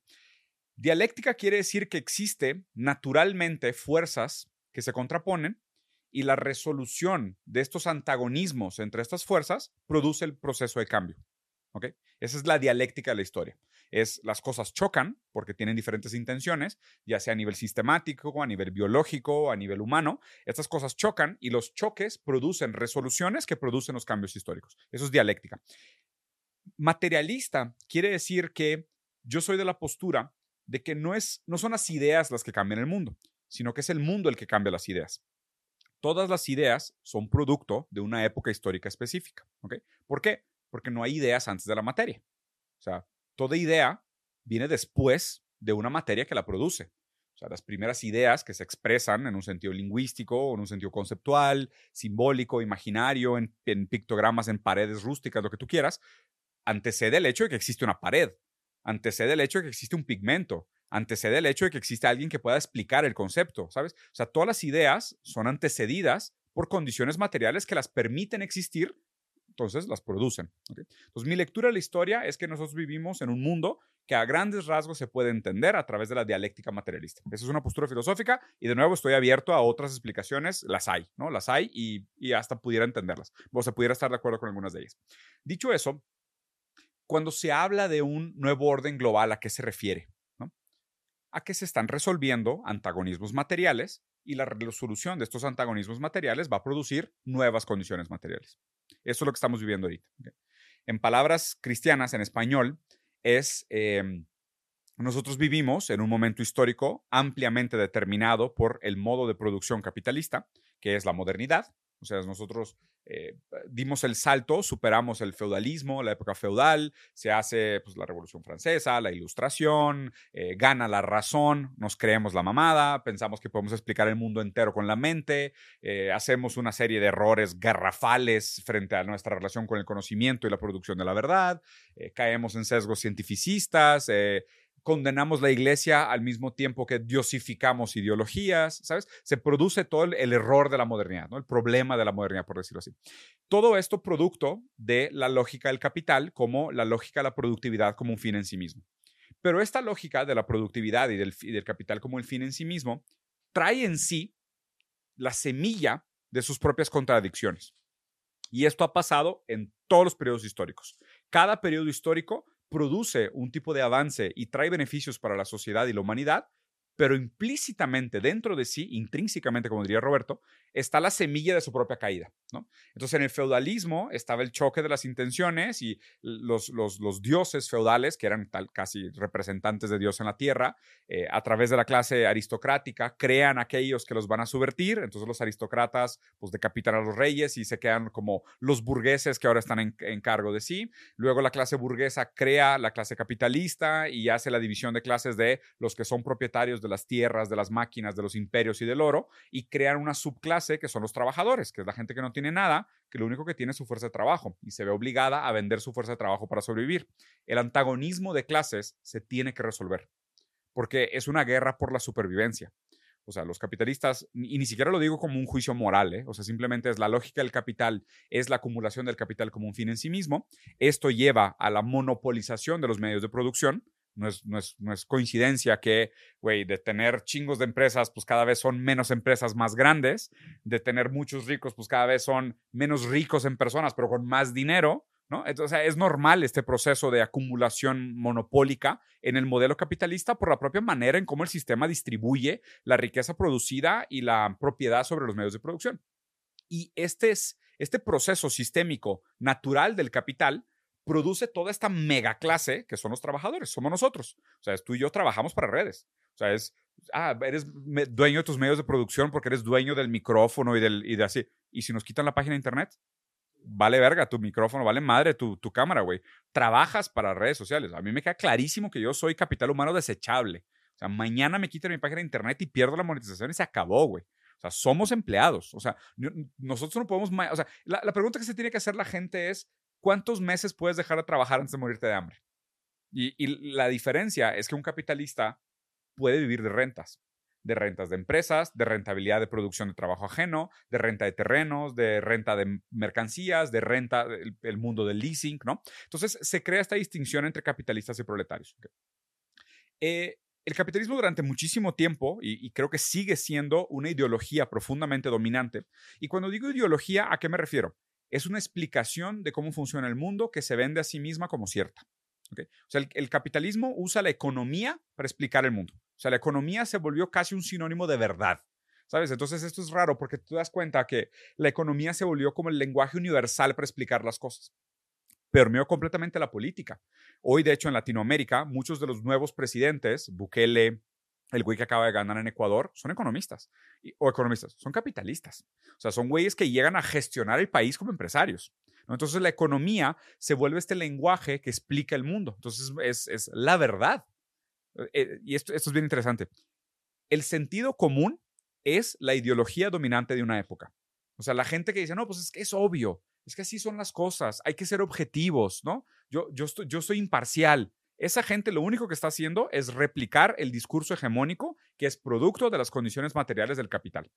Entonces, bueno, la división entre clases produce un antagonismo que eventualmente se va a tener que resolver, porque causa sufrimiento, causa dolor, ¿no? Este hecho de, oye, tenemos un chingo de comida, producimos un chingo de comida, pero hay gente que no tiene nada y tiramos comida a la basura. Oye, las islas de productos digitales que flotan y llegan al Congo y contaminan un continente entero. Oye, los, nuestros celulares que están hechos con materiales que los sacan niños en minas de cobalto en África, güey, ¿sabes? O sea, este tipo de cosas produce antagonismos que eventualmente se tienen que resolver. Hay países que fueron a su manera intentando hacer procesos históricos de superación del capital. ¿Y por qué digo superación del capital? Porque otra cosa importante de, entender la historia como un proceso material y dialéctico es que estas etapas son necesarias. O sea, tú no te puedes brincar de una etapa a otra. O sea, no existe capitalismo prefeudal. El capitalismo viene después del feudalismo, porque el capitalismo es producto de la resolución de las contradicciones de la época feudal. Pero eso también quiere decir que no puede existir socialismo primitivo o no puede existir comunismo antes del capitalismo. No, o sea, no se puede. Aparte, son etapas necesarias del desarrollo humano. O sea, el capitalismo nos trajo una productividad y una capacidad de innovación brutal que nunca habíamos visto en la historia de la humanidad, pero no es el fin de la historia. O sea, no es el fin de la historia. Eso es lo que la gente tiene que entender. O sea, la gente que cargaba piedras para construir las tumbas de los faraones, seguramente también pensaban de que esto es raza. O sea, de aquí no hay mejora. O sea, di gracias a, a, a, Nook, güey, que este güey nos da de comer. Este es el fin de la historia. Qué chingón que nos tocó vivir el fin de la historia, donde el auge de la civilización es idolatrar a, a Shiva o a Ganesha o a quien tú quieras, güey. Y toda civilización ha estado equivocada. No, o sea, no hemos llegado al fin de la historia porque o sea, no hay tal cosa como el fin de la historia, porque los procesos producen su propia superación dialéctica. ¿no? Entonces, en ese sentido, lo que estamos viviendo ahorita es otro proceso de superación dialéctica, que de nuevo no se da de la noche a la mañana. O sea, son procesos históricos que literalmente, y esto es escrito por Lenin, pueden tomar siglos. O sea, del primer intento socialista en Latinoamérica a hoy, China, país abiertamente comunista como potencia global, güey, fueron décadas, décadas. O sea, el Partido Comunista Chino ya tiene 100 años, pero la implantación de la, de la ideología china en marxista tal cual en China tiene 70. 70 años. Hace 70 años la expectativa de vida en China era de 53 años de edad. Hoy ya tienen más expectativa de vida que en Estados Unidos. En este periodo histórico, el Partido Comunista Chino sacó a 900 millones de personas de la pobreza. Sea, lo que han logrado en 70 años es histórico, güey. ¿Por qué específicamente ahorita está tan fuerte el conflicto de BRICS contra, contra Estados Unidos o contra OTAN, si quisiera simplificarlo, ¿no? Que realmente la OTAN nada más es que el brazo armado del capitalismo anglo, del capitalismo anglosajón. Y BRICS se presenta como esta alternativa de, oye, ustedes llegaron a la conclusión, solitos, por mensos, de que el liberalismo democrático, la socialdemocracia, era el fin de la historia. Y esto no es mame, ¿eh? hay un libro que se llama The End of History, de un güey que se tuvo que retractar, fue Fukuyama, que escribió sobre cómo la socialdemocracia era el fin de la historia después de la caída del muro de Berlín.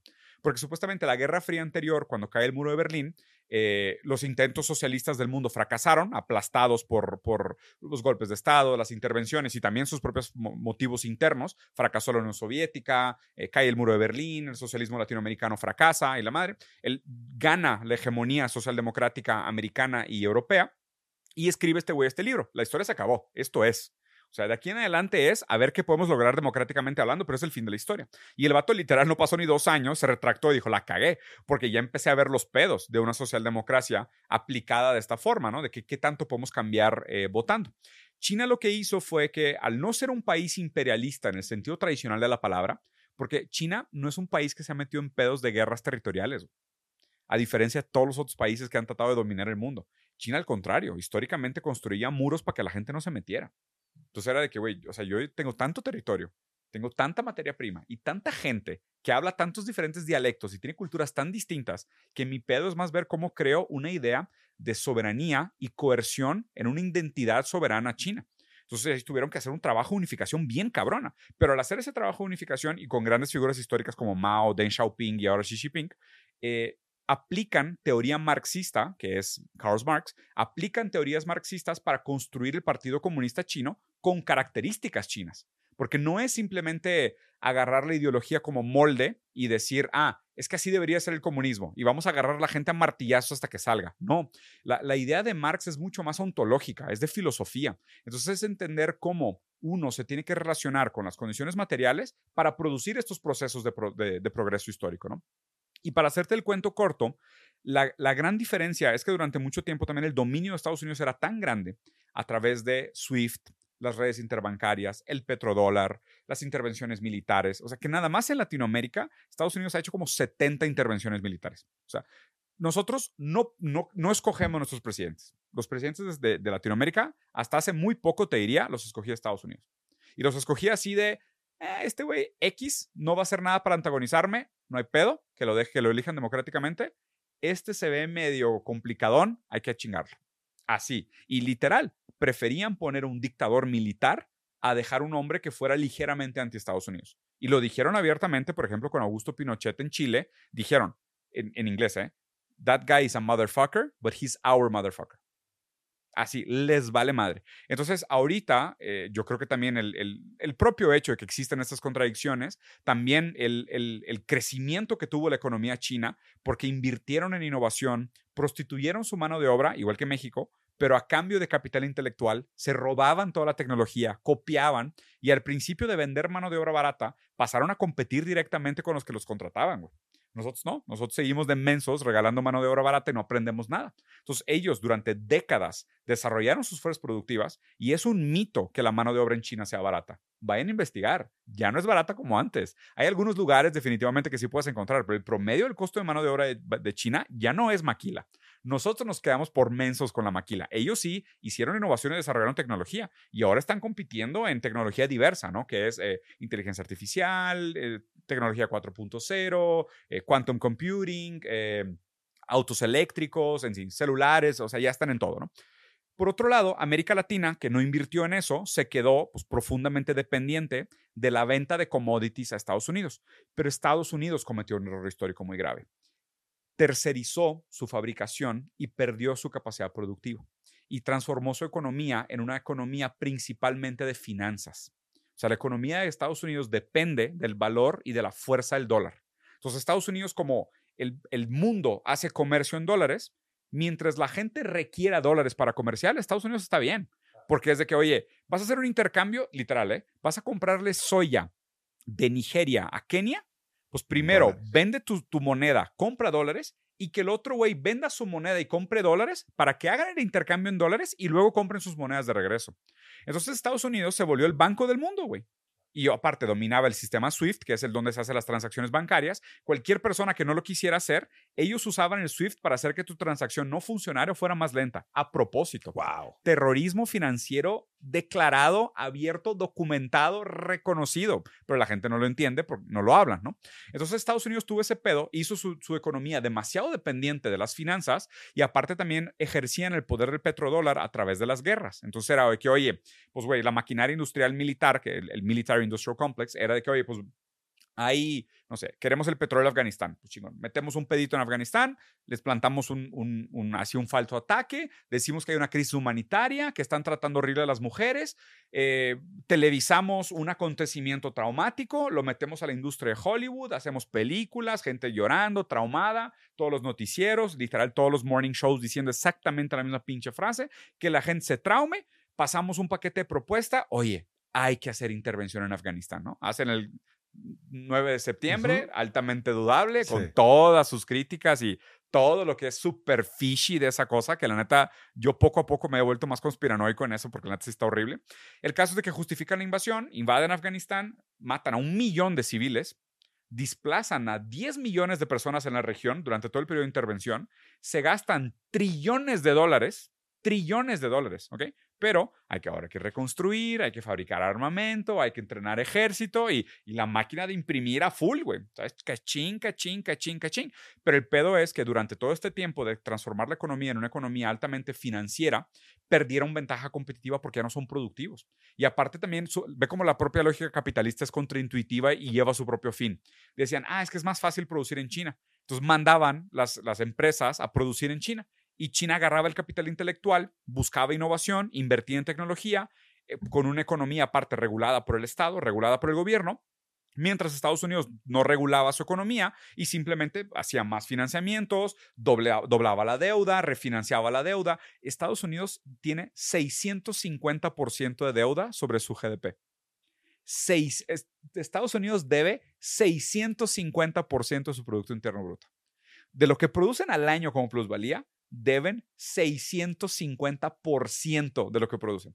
Y la gran mayoría de esa deuda, el dueño de esa deuda, es China. ¡Wow! O sea, se lo debe a China. A China. Entonces, así cuando, cuando planteaste la pregunta original, que la neta es de que, y, y, y créeme que esta pregunta de podría, es una tesis entera, ¿eh? o sea, son libros y libros y libros para contestar a esa pregunta. Pero la pregunta de el cambio del orden mundial, ¿sabes? Lo que no me gusta de, de la pregunta es, presupone que existe tal cosa como un cabal de personas que dicta el, el orden del mundo. No hay tal cosa. Al contrario, nosotros actuamos el deseo del mundo. Nosotros no dictamos el deseo del mundo. Hay otras fuerzas, asimetrías de poder, eh, las capacidades reproductivas, las fuerzas productivas, eh, las fuerzas materiales, las condiciones, las guerras, los, los, cambios históricos, la escasez de algunas cosas, la demanda por otras. Esas cosas dictan el orden de las cosas y eso produce para nosotros la fantasía de un orden mundial. Pero, o sea, quítense esa idea de la cabeza. No hay, no hay una sala tipo Liga de la Justicia, donde la gente se junta y dice, el año que viene ahora todos vamos a hablar chino. O sea, no, no hay eso, güey, no. claro, sociedades secretas que toman el, el poder del mundo no existen, tal cual. Ok, bueno, te quería preguntar ahora sobre el gobierno de México. ¿Qué opinas de en qué situación estamos? Yo, por ejemplo, hablo con mucha gente, veo mucho noticias, ¿no? Y, por ejemplo, me llama mucho la atención que eh, un señor mayor me, eh, me, decía, es que las cosas están peor que nunca. Le digo, ¿en serio? Me dice, sí, yo veo las noticias todos los días y ahora están peor que nunca. Y digo, bueno, yo eso lo he escuchado siempre, ¿no? Entonces digo, ¿qué tan real es? ¿Cómo ves el gobierno de México? ¿Está bien? ¿Estamos mal? ¿En qué situación nos encontramos? Me, me, encanta la frase del señor que te contestó, porque es como que la gente que dice que, güey, no mames, este es el verano más caliente de la historia. Y tú que no, no, espera, hasta ahorita. Hasta ahorita. Exacto. Lo mismo les diría de política, ¿sabes? O sea, porque las cosas tienden a ponerse muy mal antes de cambiar. Entonces, sí. eh, creo que es, es, estamos pasando, y no hay manera de hablar de México sin contextualizarlo geopolíticamente. O sea, porque México no es un país autónomo, no es claro. un país soberano. Y aparte estamos, o sea, muy lejos de Dios y muy cerca de Estados Unidos. y eso nos pone en una situación muy culera, güey, muy dependiente. O sea, nuestra, nuestra tarifa y nuestra balanza cambiaria en importación y exportación es altamente dependiente de la salud de Estados Unidos. O sea, y toda la gente ha dicho esto, si Estados Unidos da gripa, a nosotros nos da pulmonía. Y Estados Unidos no está pasando por un buen momento. Entonces, definitivamente México resiente muchos de estos efectos porque pues, Estados Unidos es un mejor, mayor partner comercial, le dependemos el tipo de cambio, prostituimos nuestra mano de obra y nuestra materia prima, en fin. Entonces, hablar de que... A mí no me gusta que la gente exagere el poder de un presidente en determinar el bienestar de un país porque eso es, es un nombre de paja de realmente cómo funcionan las cosas, ¿sabes? Porque es como que, güey, neta, ve a Biden. Güey, Biden, ahorita cada discurso que da es un ridículo. O sea, cada vez que abre el hocico es un meme, güey. O sea, se le, se le cuatrapían las palabras, se le olvidan los discursos, no sabe dónde está. ¿Sabes? A mitad del discurso el güey empieza sí. a ver a los lados así de cómo llegué aquí, güey. Es deprimente. Balbucea cosas extrañas de repente. Deprimente, sí. deprimente. ¿Tú crees que Biden gobierna Estados Unidos? No. O sea, ¿tú crees no. que Estados Unidos está como está por, por Biden? Claro que no. Ah, claro que no. Obviamente no, güey. O sea, la gente que dice ese tipo de cosas de que, ah, por el presidente estamos bien o por el presidente estamos mal, es de que, neta, dude. Claro. O sea, ¿tú crees que este güey se sienta todas las mañanas y toma todas las decisiones de lo que se va a hacer en el país y demás? A ver, claro que tiene un poder de injerencia totalmente que tiene un poder de injerencia, pero para entender el efecto y la posibilidad de su poder de injerencia hay que hacer un análisis mucho más completo, ¿no? Ahora sí, tra tratando de, o sea, de no esquivar la pregunta para que no sea como una esquiva. Creo que México logró, a través del movimiento de Morena, romper una inercia histórica muy importante. Y, no lo estoy diciendo como calificativo moral, o sea, no le estoy diciendo que sea bueno o malo. Simplemente es histórico el hecho de que se haya roto una dicotomía que venía de décadas. ¿okay? Eso ya es una cosa.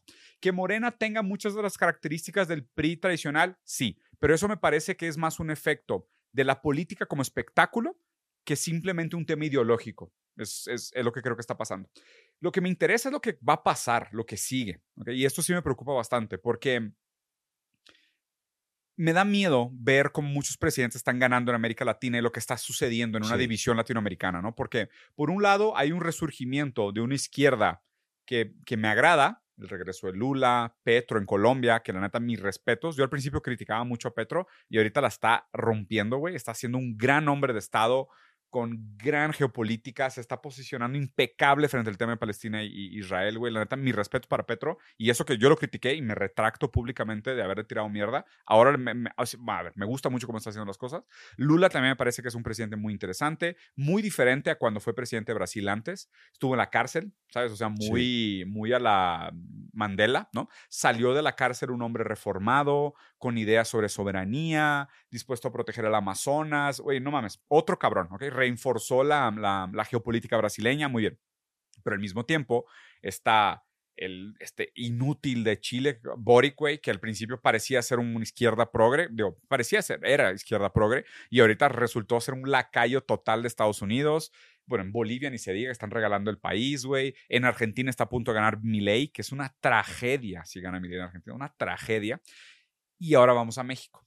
Mi lectura histórica es que México siempre ha estado como dos ciclos electorales atrás de Brasil. O sea, como brasileño me ha tocado toda esta historia. Es bien raro ver cómo, digo, Brasil también habla portugués, es un país que tuvo su independencia en otro momento, ¿sabes? Es como que, eh, a lo mejor estoy diciendo mamadas, pero mi interpretación, porque pues, encontramos patrones en todos lados, ¿no? Pinche ser humano. Entonces, eh, yo encontré este patrón de parece ser que México está como uno o dos ciclos electorales atrás de Brasil. Pasa en Brasil, luego pasa en México. Bien raro, güey, ¿no? Como ganó Lula en su momento, rompió la inercia del, del, populismo neoliberal o liberal clásico brasileño, de la misma manera que lo hizo AMLO en romper la dicotomía que existía entre el PRI y el PAN históricamente en México. ¿no? El problema es que Lula, después de dos turnos, eh, pone a otra mujer en su lugar, que se llama Dilma Rousseff. Dilma Rousseff, eh, Lula acaba en la cárcel. Dilma Rousseff sufre un impeachment, pierde el mandato. Después viene Temer, que era un inútil. Pero luego viene una derecha súper reaccionaria, conservadora de mierda, con unas ideas súper retrógradas, estas Dios, patria y familia. ¿Okay? Y se pone un presidente en Brasil cuyo eslogan era Dios, patria y familia, que es Jair Mesías Bolsonaro. Un güey católico, cristiano, que ama las. De esos güeyes que ama a Dios, las, las balas y torturar pobres, ¿sabes? De esos güeyes que así, de esos típicos, así, clásico gran tipo, ¿sabes? Clásico tío panista. Le maman las balas, Dios y torturar pobres. O sea, esos güeyes, ¿no?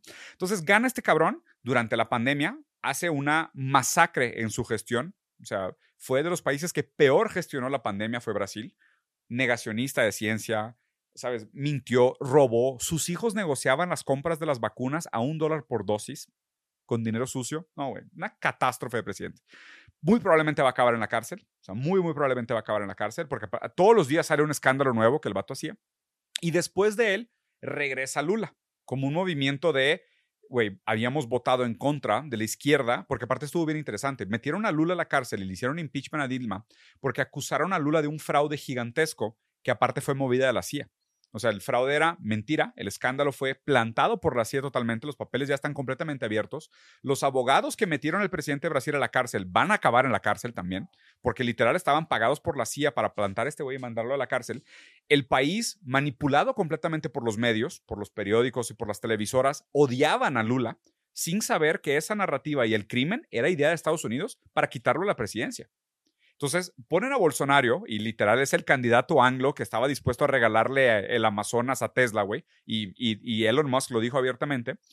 Y después de la cagada que nos hizo Bolsonaro en Brasil, ahora la gente lo odia, odia las ideas reaccionarias y hay un resurgimiento de la izquierda populista en Brasil. Y vuelve a ganar Lula regresa al poder Lula más fuerte que nunca y ahora sí Lula ya está mucho más huevudo. O sea, ahora sí Lula ya está mucho más fuerte desde el principio acercándose a Rusia, desde el principio acercándose a China, o sea, consolidándose, porque tú no puedes como un país chiquito decir yo contra el mundo. No hay manera, güey, porque este es el error de Cuba y Venezuela. O sea, es al, al aislarte y transformar tu economía en depender de un solo commodity, el petróleo o el azúcar, lo que tú quieras, te mata, porque te hacen un embargo y, güey, tienes un chingo de petróleo, pero no tienes papel higiénico, papá. Entonces, o sea, es, ese tipo de errores ya no se pueden cometer. Hoy la manera de superar el capitalismo o deshacerte de las garras del tío Sam es aliándote con alguien más que te dé alternativas. Y hoy la alternativa es BRICS. O sea, BRICS presta dinero, sí, pero a mejores tasas de interés. BRICS viene a invertir en tu país, sí, pero no te bombardea. Sea, esa es la diferencia. Para que la gente no se queden de que, ah, no, es que BRICS es nada más otro imperio, igual que el imperio anglo. A ver, sí, sí son imperios. De hecho, hay modelos de imperio. Uno es un imperio depredador, el otro es un imperio civilizatorio. Son muy diferentes. O sea, sus prácticas llevan a conclusiones muy distintas, ¿no? Y la manera como favorecen a la gente es muy diferente. China ya tiene mayor expectativa de vida que Estados Unidos. Ha sacado más gente de la pobreza. O sea, China está ahorita en su auge civilizatorio, según la historia, y Estados Unidos en decadencia. Entonces, ¿con quién te quieres asociar? ¿no? Henry Kissinger decía que lo único peor que ser enemigo de Estados Unidos es ser su aliado.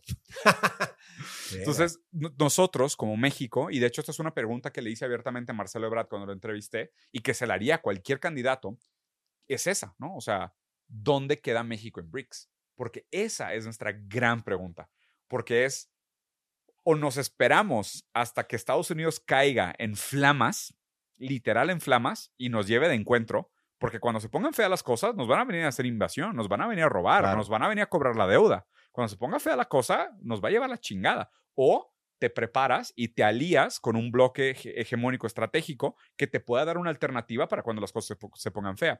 Pero lo complicado de esta pregunta es que que México se alía a BRICS sería equivalente a Ucrania metiéndose a la OTAN.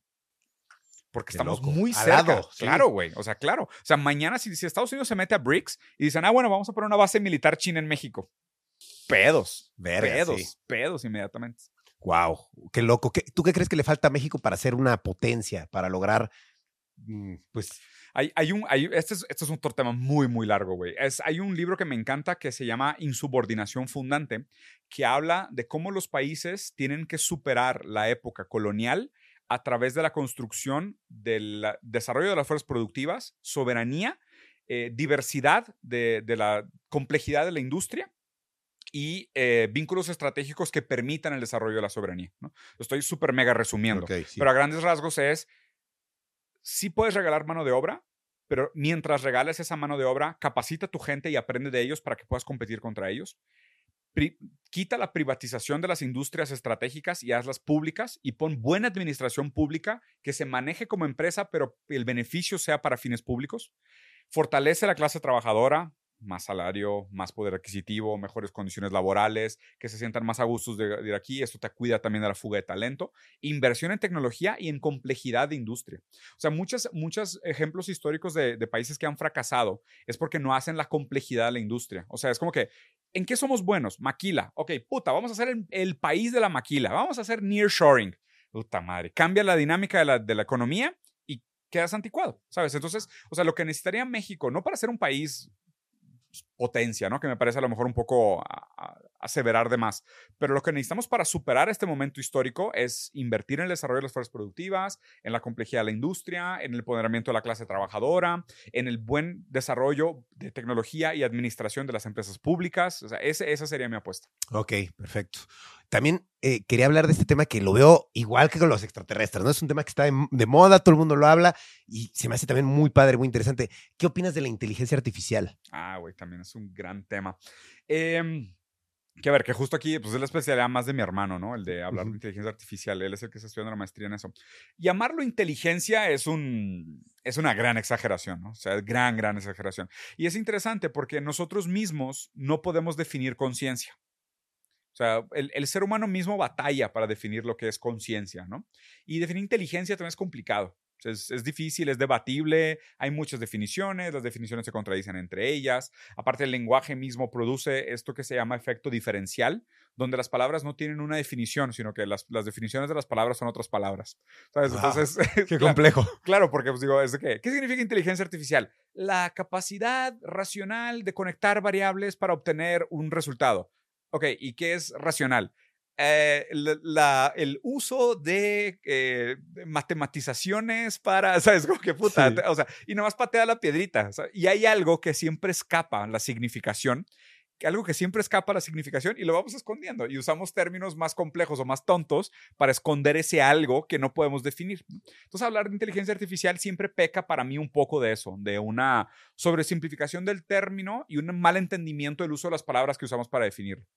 Dicho eso, lo que sí me parece urgente que hablemos es la relación entre el surgimiento de la inteligencia artificial y la precarización de los trabajadores. Que eso sí es algo así. A mí no me da miedo que la inteligencia artificial se vuelva consciente, o sea, el singularity que le llaman, no me da miedo, porque no, no lo veo. Apocalíptico. Sí, güey, y, y, ¿no? O sea, en muchos sentidos no lo veo ni viable. Lo que sí me preocupa es que antes de llegar al, al pinche singularity, nos vamos a morir todos de hambre desempleados mientras hay una empresa con tres empleados que genera 150 billones de dólares de facturación, que es, que es lo más común últimamente, ¿no? Que estas empresas millonarias cada vez tienen menos empleados, güey. Y es como que, pues, pues, ¿qué haces? No, pues gestión de datos. Pues tengo tres güeyes que le dan mantenimiento a los servidores y facturamos millones de dólares, ¿no? Y es como que, puta, y aquella, aquella vieja idea de trabajador pues, es muy raro porque nuestra capacidad de actualización ya es un poco más lenta. Güey, no mames, imagínate. Tu papá pierde el empleo. Enséñale a programar. No, No, no mames, ¿cómo, cabrón?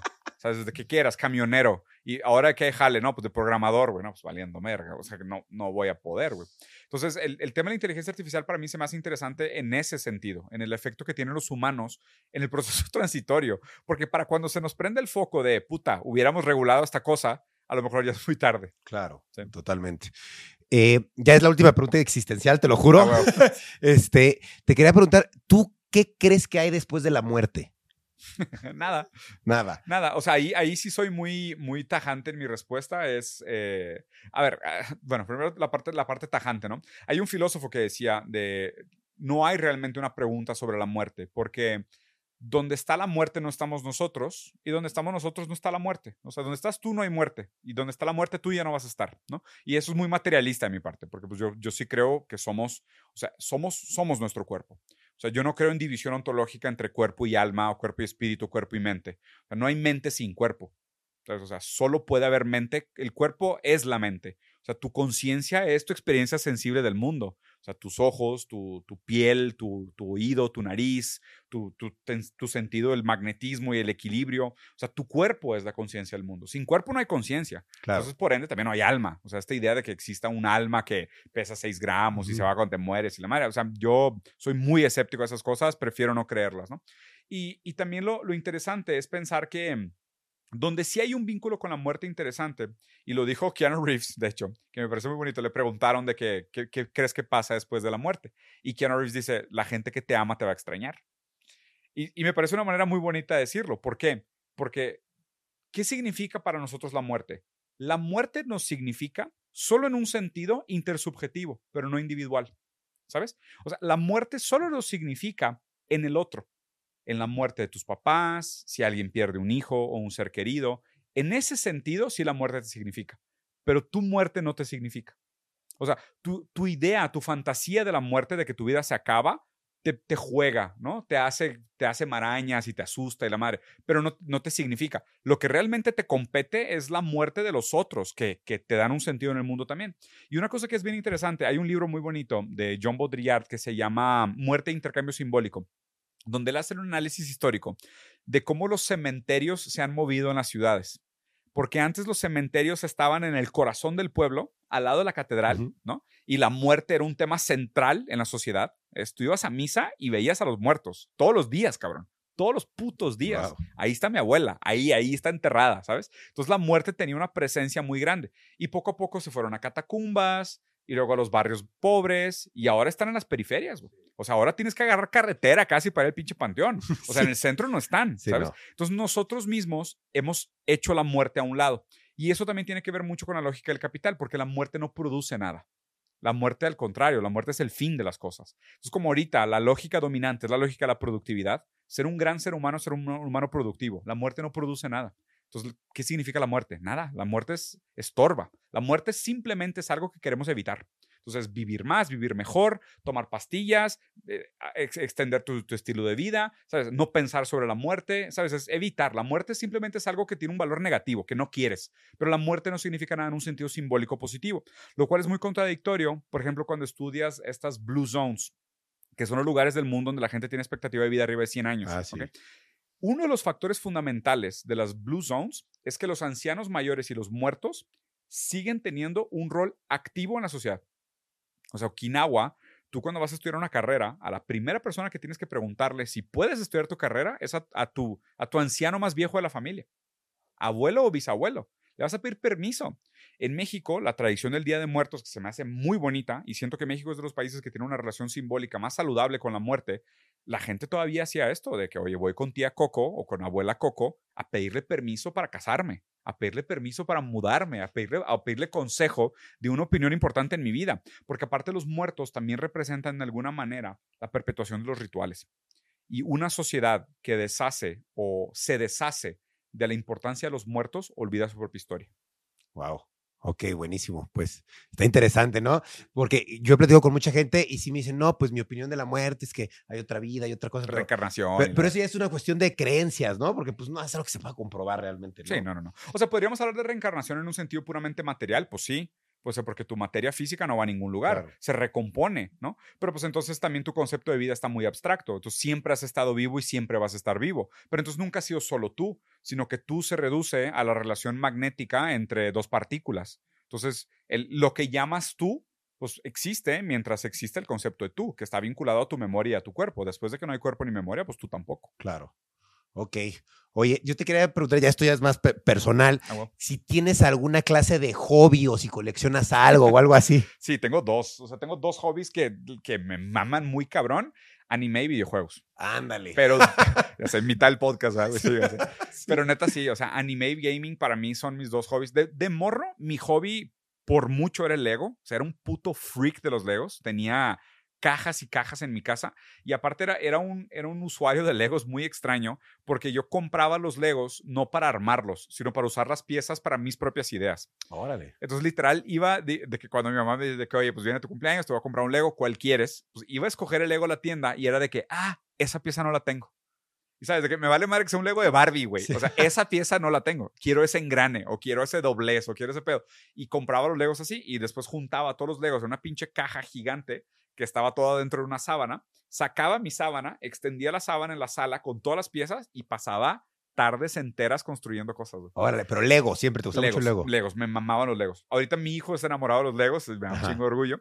Y poco a poco dejé los Legos, me metí al tema de gaming muy fuerte. O sea, tuve desde Atari, güey. O sea, desde el Órale. Atari tuve toda, he tenido prácticamente todas las consolas. O sea, Atari, NES, Super NES, luego de que el Neo Genesis, que era de que el más Ah, pesadito, sí. luego la PlayStation 1, luego ya fui chico PlayStation, nunca me gustó mucho Xbox, y ahorita soy PC Master Race, o sea, juego más en computadora y tengo también el Play 5, ¿no? Donde sigo jugando bastante. Ok. Y, y por otro lado, me empezó a nacer mucho el amor por el anime. O sea, empecé creo que con Caballeros del Zodiaco y Dragon Ball Z, que fueron así como mis dos animes core y supercampeones. Con esos tres, y de ahí nunca paré, güey. De niño, supongo. Sí, de niño, sí. Y de ahí nunca paré. O sea, y hasta la fecha veo, o sea, veo anime con mis hijos, me, me sigo actualizado de que con películas y series de anime, o sea, me mama, güey. Se me hace una cultura muy chingona. Órale. ¿Y cuál es tu anime favorito? Berserk. Berserker. Fíjate que, la, y acabo de cambiar de opinión, ¿eh? ¿Ah, sí? O sea, si me hubieras preguntado hace dos años, te hubiera dicho que Evangelion.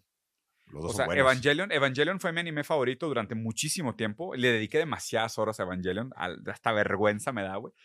He visto Evangelion tres, cuatro veces la serie y cuatro, cinco veces las películas y el rebuild también lo he visto varias veces. Y creo que con la madurez me empezó a gustar más Berserk. Y ahorita, ahorita probablemente Berserk es mi, mi pinche serie favorita.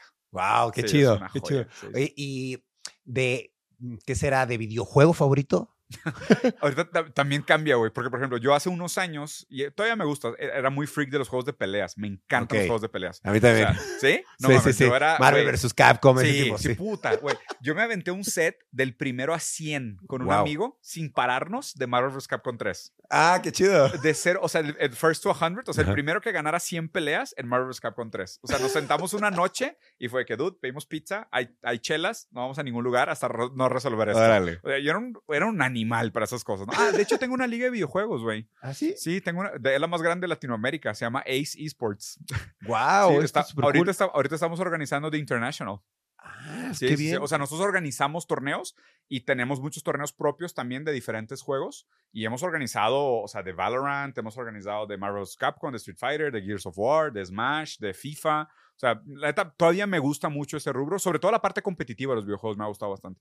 Pero después de, la- de mi época mm, eh, de Fighting Games, de FCG, me empezaron a gustar mucho los RPGs. eh, algunos MMOs también. O sea, jugué World of Warcraft, luego me metí Buenísimo Fantasy. World of Warcraft, Sí, jugué demasiado World of Warcraft. Otra cosa que me tragó años, literalmente años de Sí. mi vida. ¿Sabes Wow. de eso que ponías slash plate Sí. para que estaría tus horas? Sí. Bueno, jugué más de mil horas. Wow. Jugadas. ¿A qué nivel llegaste? A- Pues a todo, en todas, en todas las clases. Sí, o sea, Guau. sí, radié en Mythic y todo. O sea, hice lo que se podía hacer. Hasta Legion, que fue como hace como tres expansiones, todavía jugaba bastante. O sea, de que Guau. varias horas al día. Entonces jugué Final Fantasy XIV también, que también era MMO. Los Final Fantasy los jugué todos, o sea, eso sí, desde el 1 hasta el, hasta el más Wow. reciente. Bueno, mentira, el 16 no lo jugué, pero pienso jugar el remake también. Y luego me enamoré mal de From Software. Es Dark Souls, Demon Souls, Bloodborne, Sekiro, Elden Ring y ahora Armored Core. Que son es esta, es esta empresa japonesa que hace unos juegos que son muy reconocidos porque son muy difíciles. No mames, los amo, güey. Los amo, amo, amo, amo. Y aparte el vato, o sea, Kentaro, eh, perdón, este Miyazaki, que es el mero mero de From Software, es fan de Kentaro Miura, que es el escritor de Berserk. Entonces, todos los juegos de From Software tienen miles de referencias de Berserk. Cuando yo descubrí eso, güey, me explotó la cabeza y no los podía dejar de jugar. Entonces me volví súper mega fan de, de, de From Software. Y ahorita son mis juegos favoritos. Qué acabo, chido. Acabo de terminar el Armor Core 6, que es el más reciente que ha salido, que es un juego como de construir robots. Maravilla de juego, maravilla. Y estoy esperando el DLC de Elden Ring, que fue el juego del año el año pasado. Wow, qué cool. Sí. Me gustan tus gustos. Creo que los compartimos un poco. Está ¿Sí? chido. Sí, qué ¿Jugaste chido. Elden Ring o alguno de ellos? Esos no, pero sí World of Warcraft. Ah, huevo. Sí, to- todos los anteriores que mencionaste sí los he Ah, jugado. qué chido. Qué chido. Sí, güey. Güey, Elden Ring, la neta, o sea, yo le recomiendo a todo el mundo Elden Ring, Bloodborne y ahora Armor Core. O sea, esos tres juegos son experiencias de esas que dices, valió cada hora que le metí. Cada hora que le metí. Son brutales, de verdad muy buenos. Te vas a enojar mucho, vas a romper un par de controles, si no es que una tele, Órale. pero cuando logras hacer las cosas dices, güey, ah, sabes, o sea, pinche satisfacción brutal, güey. Está muy Ah, huevo, voy a tomar ese consejo. Los voy a descargar. Sí, Están buenos. claro, ¿eh? güey, sí, sí, sí. Oye, ya, ya para finalizar, eh, te quería preguntar, ¿qué haces actualmente de las redes sociales, tu libro? Ah, Estás haciendo muchas cosas. Te quería preguntar, ¿qué más estás haciendo aparte de lo que podemos ver en redes? Ya, pues mira, o sea, mi, mi proyecto principal sigue siendo la divulgación filosófica y siempre lo dejo muy claro porque o sea, no quiero que la gente piense que soy filósofo porque no lo soy. Me gusta mucho, pero no lo soy y respeto a la gente que tiene el título, ¿no? Eh, la divulgación filosófica me gusta porque me parece que son grandes herramientas para que la gente entienda lo que está pasando, ¿no? Y, y creo que mucho contenido que acaba siendo muy embobante, eh, da muchas respuestas y yo prefiero preguntas. O sea, yo prefiero hacer buenas preguntas. Entonces, como el umbrella de lo que hago, así como mi leitmotiv, mi, mi motivo de existir, es ayudar a que la gente haga buenas preguntas. Por otro lado, también eh, me parece muy importante pelear por los derechos de las personas que no tienen privilegios. Y obviamente, pues esto me reconecta con el tema de mi hijo, ¿no? De siempre que veo a alguien que pues, es víctima o de bullying o de algún tipo de abuso o de falta de derechos, o sea, a mí me pega personalmente, obviamente por extensión, por, por sentirme papá. Y aparte lo digo también siempre porque es una frase que a mí me ayuda mucho, que es, em, aquellos que se dejan cuidar dotan de sentido a sus cuidadores. ¿ok? Entonces es bien bonito pensar que tú cuando estás cuidando a alguien, tú estás ganando más. Porque ser papá es un título que tú te ganas cuando tu hijo te dice papá. O sea, no es traerlo al mundo, ¿sabes? no es venirte adentro, o sea, es, es criarlo, es hacerte cargo de él, es protegerlo, cuidarlo, asegurarte que tenga una vida digna, de que sea feliz, de que se sienta amado, querido y protegido. Y eso pasa también a nivel de amigos, ¿no? Eros, ágape y filia. O sea, hay diferentes tipos de amor que podemos expresar con la gente que nos rodea y cuidar de ellos. Entonces, mucho de mi trabajo también tiene mucho que ver con la defensa sistemática de las víctimas, que me parece muy importante. Y eso lo trato de hacer en, en todos los proyectos, ¿no? Y a nivel personal, a nivel de hobby, eh, pues hago cosas de los, de los temas que me interesan, ¿no? Entonces estoy en Twitch. eh, en Twitch lo que hago mucho pues es gaming y reaccionar a videos de debates, de filosofía, eh, video essays que me gustan bastante también. Estoy a punto de empezar un podcast nuevo, pero ese se las guardo y está Ok. súper geek, pero súper, súper mega geek. Y la neta es que me emociona bastante. Tenemos un proyecto muy chingón, Roberto Martínez y yo, que se llama Bizarro donde revisamos noticias raras y sale una vez por semana en, en Amazon y Wondery. Eh, tenemos otro proyecto que se llama El Tren del Mame, donde somos como mi grupo de mis mejores amigos, mi hermano, Farid, eh, Morris y Roberto, y nos juntamos una vez al mes, literal, nada más a ver cómo estamos y platicar, que está muy chingón también. chido. Y sigo haciendo mi review de noticias, que es una vez a la semana, prendo el, el live, eh, pongo todos los noticieros del mundo y platico sobre la actualidad para tratar de, de darle a la gente herramientas argumentativos para entender lo que está pasando. Ok, buenísimo. Oye, antes de que termine el podcast, te quiero preguntar esto porque lo mencionaste y dije, esto lo- se lo tengo que preguntar. A ver, a ver. Está claro que yo soy fan de One Piece y tú también, ¿no? Ah, claro, güey. y te sí, quería sí, sí. preguntar, porque me mencionaste algo de que la historia de Luffy tiene pues, un contexto muy comunista, ¿no? Sí, sí, Y Yo sí. quería que me explicaras eso, porque dijiste que Ichiro Oda pues tiene como... Comunista, sí, es sí, sí. comunista, ¿no? Claro, y güey, gra- gran pregunta. Y la digo, no, no ahondamos sobre el tema, un día hay que echarnos unas chelas y meternos a detalle, porque cada arco tiene lo suyo. Y es, y a ver, y, digo, sin hacer demasiado spoiler también, ¿no? Porque entiendo que mucha gente no lo ha visto, güey. Sí. Vamos a pegarnos a lo familiar, a lo conocido, ¿no? Luffy tiene esta característica de que él, él no solo persigue sus sueños, sino que él quiere que los demás también persigan los suyos, ¿no? Y la tripulación, los sombreros de paja, es una sumatoria de sueños, que por más que no sean sueños que parezcan ser todos idénticos o que están nadando todos en la misma dirección, son sueños que construyen un horizonte colaborativo. Y esta idea de construir un horizonte colaborativo es una idea freudiana de que este debería ser el sentido del trabajo. O sea, una persona se siente dignificada por el trabajo porque cree que lo que está haciendo en el mundo va a construir un mundo mejor. Entonces, Luffy tiene esta idea de que puede ir agregando gente con diferentes sueños porque cada uno tiene un sueño para construir un mundo mejor. El proceso de Luffy, que al principio pudiera sonar como muy individualista, cada quien tiene derecho a su sueño, cada quien sueña lo que quiera, cada quien es libre de desear lo que quiera, todos los deseos son iguales de válidos, hay que respetar, aún su amigo al principio es de que, oye, pues yo quiero irme con la marina, no hay pedo, pero tienes que ser un gran marino, ¿sabes? Y, el proceso de Luffy es un proceso de maduración donde él se da cuenta no solo de que, oye, pues es que, pues a lo mejor el sueño de alguien es oprimir el sueño de los demás. Y a poco ese sueño también es igual de válido. ¿Sabes? Ese sueño ya no es válido. Entonces, ¿qué onda, Luffy? O sea, ¿vas a seguir con esta defensa irrestricta de los, de, de los proyectos ajenos? ¿O te vas a dar cuenta que los proyectos ajenos invariablemente llevan al choque de intenciones? Y te das cuenta que al juzgar el mérito de las diferentes intenciones, tienes que proteger un código. Entonces, él se formula un, código, ¿no? O sea, tiene que inventarse una serie de reglas, virtudes, valores y normas para poder acotar la manera en cómo incluye o excluye la validez de diferentes sueños, ¿no? Y tiene una manera muy jovial, muy bonita de hacerlo, pero invariablemente es un proceso de maduración. Y, y finalmente, lo que, lo que me parece chingón de, de, de ver una serie como One Piece y, y hacer estas interpretaciones es también entender que el sueño de cada uno de los personajes, sobre todo los personajes así como los, los canónicos, los principales, ¿no? Los que son como los que marcan el, un arco y demás, es que sus sueños son productos dialécticos de sus condiciones materiales. ¿Sabes? Es de que yo fui esclavizada, yo quiero ser libre.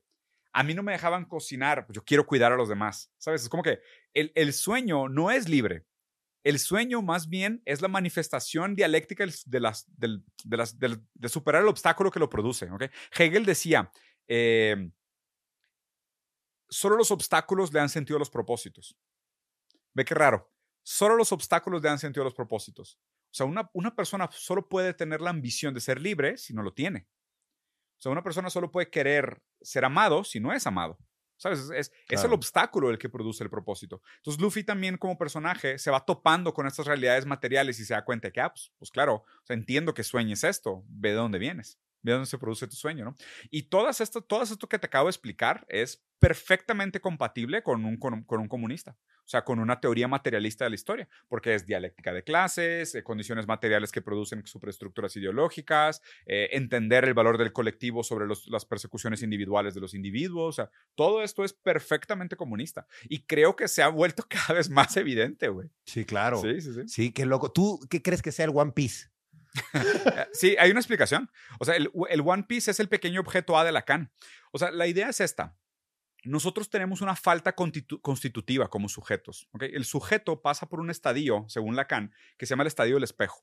En algún momento de tu vida, tú te ves en el espejo. No, no, o sea, no lo estoy diciendo, sabes, literalmente, lo estoy diciendo metafóricamente. En algún momento de tu vida, tú te construyes, te topas con la idea de ti. Y cuando te topas con la idea de ti, normalmente cuando eres medio bebé todavía, dices, ay, cabrón, ese soy yo ay, güey, no soy exactamente como pensaba que era. ¿Sabes? Como que, ay, ¿a poco estoy tan pinche orejón, güey?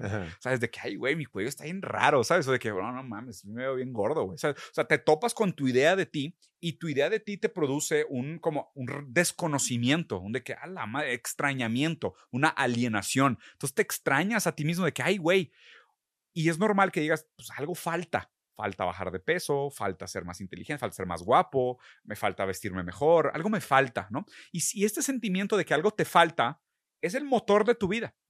Que el motor de la vida, desde la teoría psicoanalítica, es, es, lo que te hace caminar. El humano siente que algo le falta y eso lo hace caminar. Es, tú sientes que algo te falta, te hace caminar. Entonces, lo, voy a tratar de dibujar así. Imagínate que dibujas un monito, la silueta de un monito. ¿okay? Eso es lo que eres. Pero también tienes una falta. Entonces, dibujas un círculo dentro del monito. Algo te falta. El problema es que esa falta no tiene forma definida. Esa falta, normalmente tú la proyectas hacia afuera pensando que los objetos en el mundo con los que te topas te van a llenar la falta. Entonces hay un momento donde tú dices, ¿qué me falta? Otro Lego, una pieza de un Lego que quiero comprar. Y luego ya te gradúes, ¿qué me falta? Una novia. Y luego ya dices, ahora que me falta, un carro. Y ahora que me falta, otro título. ¿Qué me falta? Un millón de seguidores. Ahora que me falta, es ser querido por mis hijos. Y ahora que te falta, reconocimiento en el parlamento, ¿sabes? Y todo el tiempo es aquello que te falta, que es constitutivo de tu personalidad, proyectado hacia afuera y haz cuenta que vistes al mundo para que parezca que aquello que, que, deseas es tu objeto que te va a llenar la falta. ¿okay?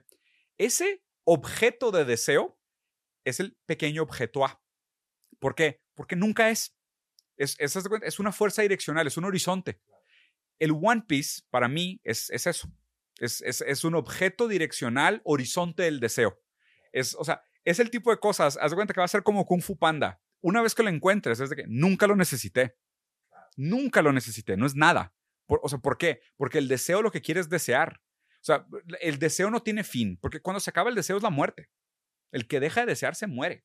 el, el, que, el que está vivo es el que reconoce que algo le falta y lo busca. Claro. Entonces, mientras, o sea, el One Piece podría ser tanto el pequeño objeto A como el deseo mismo, como el deseo insatisfactible mismo, de que no hay tal cosa como, ah, se acabó. ¿Por qué? Porque no somos así. O sea, el ser humano no se satisface con nada. O sea, nuestra característica de seres vivos es de seres deseantes que tienen una falta constitutiva. Entonces, para mí el One Piece es, es una metáfora brillante del pequeño objeto A, que de nuevo, ¿eh? también es muy congruente con la teoría tanto freudio-marxista, que ya es más psicoanalista aplicado hacia, hacia, hacia Marx, como comunista en general, de la relación con la insatisfactibilidad. ¿no? De, no hay tal cosa como un objeto que satisface el deseo, sino que el deseo siempre es deseo de desear. Y, para mí el One Piece es eso, es nuestra voluntad humana de seguir deseando. Órale, y qué, buena respuesta, ¿eh? Y fuera, fuera del concepto, ¿crees que sea algo que vaya a pasar o algo físico dentro de la historia como fan o no? Híjole, güey. Sin spoiler. Está difícil, ¿no? Está, está difícil, güey. Sería una mamada que al final fuera puramente metafórico. O sea, sí sería una mamada, güey, que Rogers haya escondido de que un pinche, una notita de papel o, un espejo a la Kung Fu Panda. Porque te acuerdas, ¿no? O sea, en Kung Fu Panda el, pergamino secreto es un espejo. Porque es de que, ¿qué, ¿qué, te falta para ser el guerrero dragón? Nada. Nada. O sea, lo tienes en ti. O sea, literalmente nada. O sea, literalmente la nada, ¿no? Entonces, o sea, pudiera ser una metáfora similar. O sea, puede ser que nos espere un twist en el sentido siempre tuviste el One Piece en ti, o el One Piece ya lo traías, era tu sombrero porque es lo que más te significa, lo que te, constituye como personaje. O sea, puede ser una cosa de esas, como literalmente puede ser nada, ¿eh? Claro. Puede ser de que, que simplemente digan, ya lo encontramos, ¿dónde está? Siempre estuvo, está en todos lados.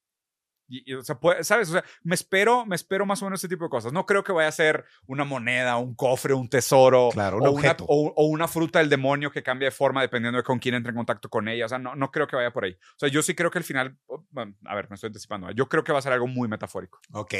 Para ti, ¿qué sería el One Piece? Pues, ¿Cuál es tu tesis? pues tengo la teoría de que. Y que por cierto, no te hice muchas preguntas, me estaba aguantando porque vi que era más formato entrevista, güey. Obvio, obvio, no. Sí, sí. No, yo para mí, eh, el One Piece. Quiero saber. Creo que va a ser la unificación de todos los mares. Eso va a ser el One Piece. La unificación de todos los mares. Sí, va a destruir. Eh, es una teoría que, he leído que va a destruir. el Grand Line, todo. Grand Line, todo. Y va a hacer que todos los mares converjan en uno solo, que es. Va a ser el, el All Blue, que es lo que quiere Sanji. Va a ser el One Piece. O sea, como que ahí va, van a resolverse varias cosas. O sea, la convergencia de todos los deseos. Sí, por o sea, metafóricamente sería la convergencia de todos los deseos. Puede ser. Está interesante. Sí, quién sabe qué pase, ¿no? hay que apostar. hay que apostar. Sí, es que algún día se acaba, ¿verdad, güey? Sí, sí, es que se acaba, ¿no? Vamos a ver. Oye, pues te quiero agradecer por haber venido, de verdad. No, de qué, qué chida plática. Creo que definitivamente eres una persona que sabe muchísimas cosas y te agradezco porque creo que está muy padre que si hayas decidido eh, dedicarte a ser influencer y a compartir todos los conocimientos. qué bueno que tuviste esa indecisión, pero qué bueno que lo resolviste porque sí necesitamos a alguien que a lo mejor nos aclare ciertas cosas que yo, la verdad, muchas de las cosas que te pregunté, pues tengo mi, mi concepción de las cosas, pero que tú las expliques de la forma en la que lo haces, creo que ayuda a pulir un poco lo que tengo o más bien reafirmar y decir, ah, mira, tal vez no es por acá, ¿no? no lo había pensado así. No lo había pensado de esa manera. Entonces, te, te, lo agradezco no solo por mí, sino por toda la gente, qué cool. Y pues invitarte a que aquí tienes tu espacio cuando gustes. Mis redes sociales son las tuyas. Esta es mi casa, tu casa. Y pues que estoy aquí a tus órdenes. Mm, si nos puedes decir ¿Qué proyectos tienes, tus redes sociales y todo para que la gente esté al pendiente? Va. Pues digo, primero que nada, te agradezco de vuelta. La verdad la pasé muy chingón. Estuvo muy buena la conversación. Me sentí muy en casa, güey. Eh, sobre lo que decías, también le, haría la recomendación a la gente de que, aunque me escuchen hablar con mucha convicción, que sé que lo hago, o sea, y también es como método retórico, también siempre invito a que duden. O sea, porque. y, eso, y eso lo aprendí de un gran pedagogo brasileño que decía que el buen maestro es el que primero te enseña y luego te enseña a dudar de lo enseñado. Entonces, al final del podcast, quédense con esto, de que, güey, no se queden con las ideas que yo les di, mejor vayan ustedes a investigar, vayan a leer, busquen ustedes los libros directamente y les prometo que, o sea, tal cual como One Piece, el trayecto es una delicia, güey. O sea, el trayecto es una delicia. O sea, no se trata tanto del One Piece, sino como de cómo llegaste hasta ahí y lo que fuiste aprendiendo en el camino. Y mis redes, pues digo, estoy como Diego Rosarín en todos lados. Seguramente no les voy a aparecer porque estoy shadow baneado en todos lados. Entonces, van a aparecer primero como siete cuentas de memes. Así, y luego al final va a haber una que sí es Diego Rosarín con doble Z y ese sí soy yo. pero tienes verificación, ¿no? Por, para que no se confundan. Sí, ¿no? sí, estoy, sí estoy verificado. Baneado, pero verificado. eso, eso es todo. Oye, Diego, pues muchas gracias por haber venido. eh, estamos aquí a la orden. Y pues muchas gracias a ustedes por estar escuchando, viendo Rayos X, donde sea que lo estén viendo. Recuerden que cada semana hay un capítulo nuevo, todos los lunes, y los veo el próximo lunes. Cambio y fuera. Hola, yo soy Karen Ferreira. Y yo, Alex Goncalves.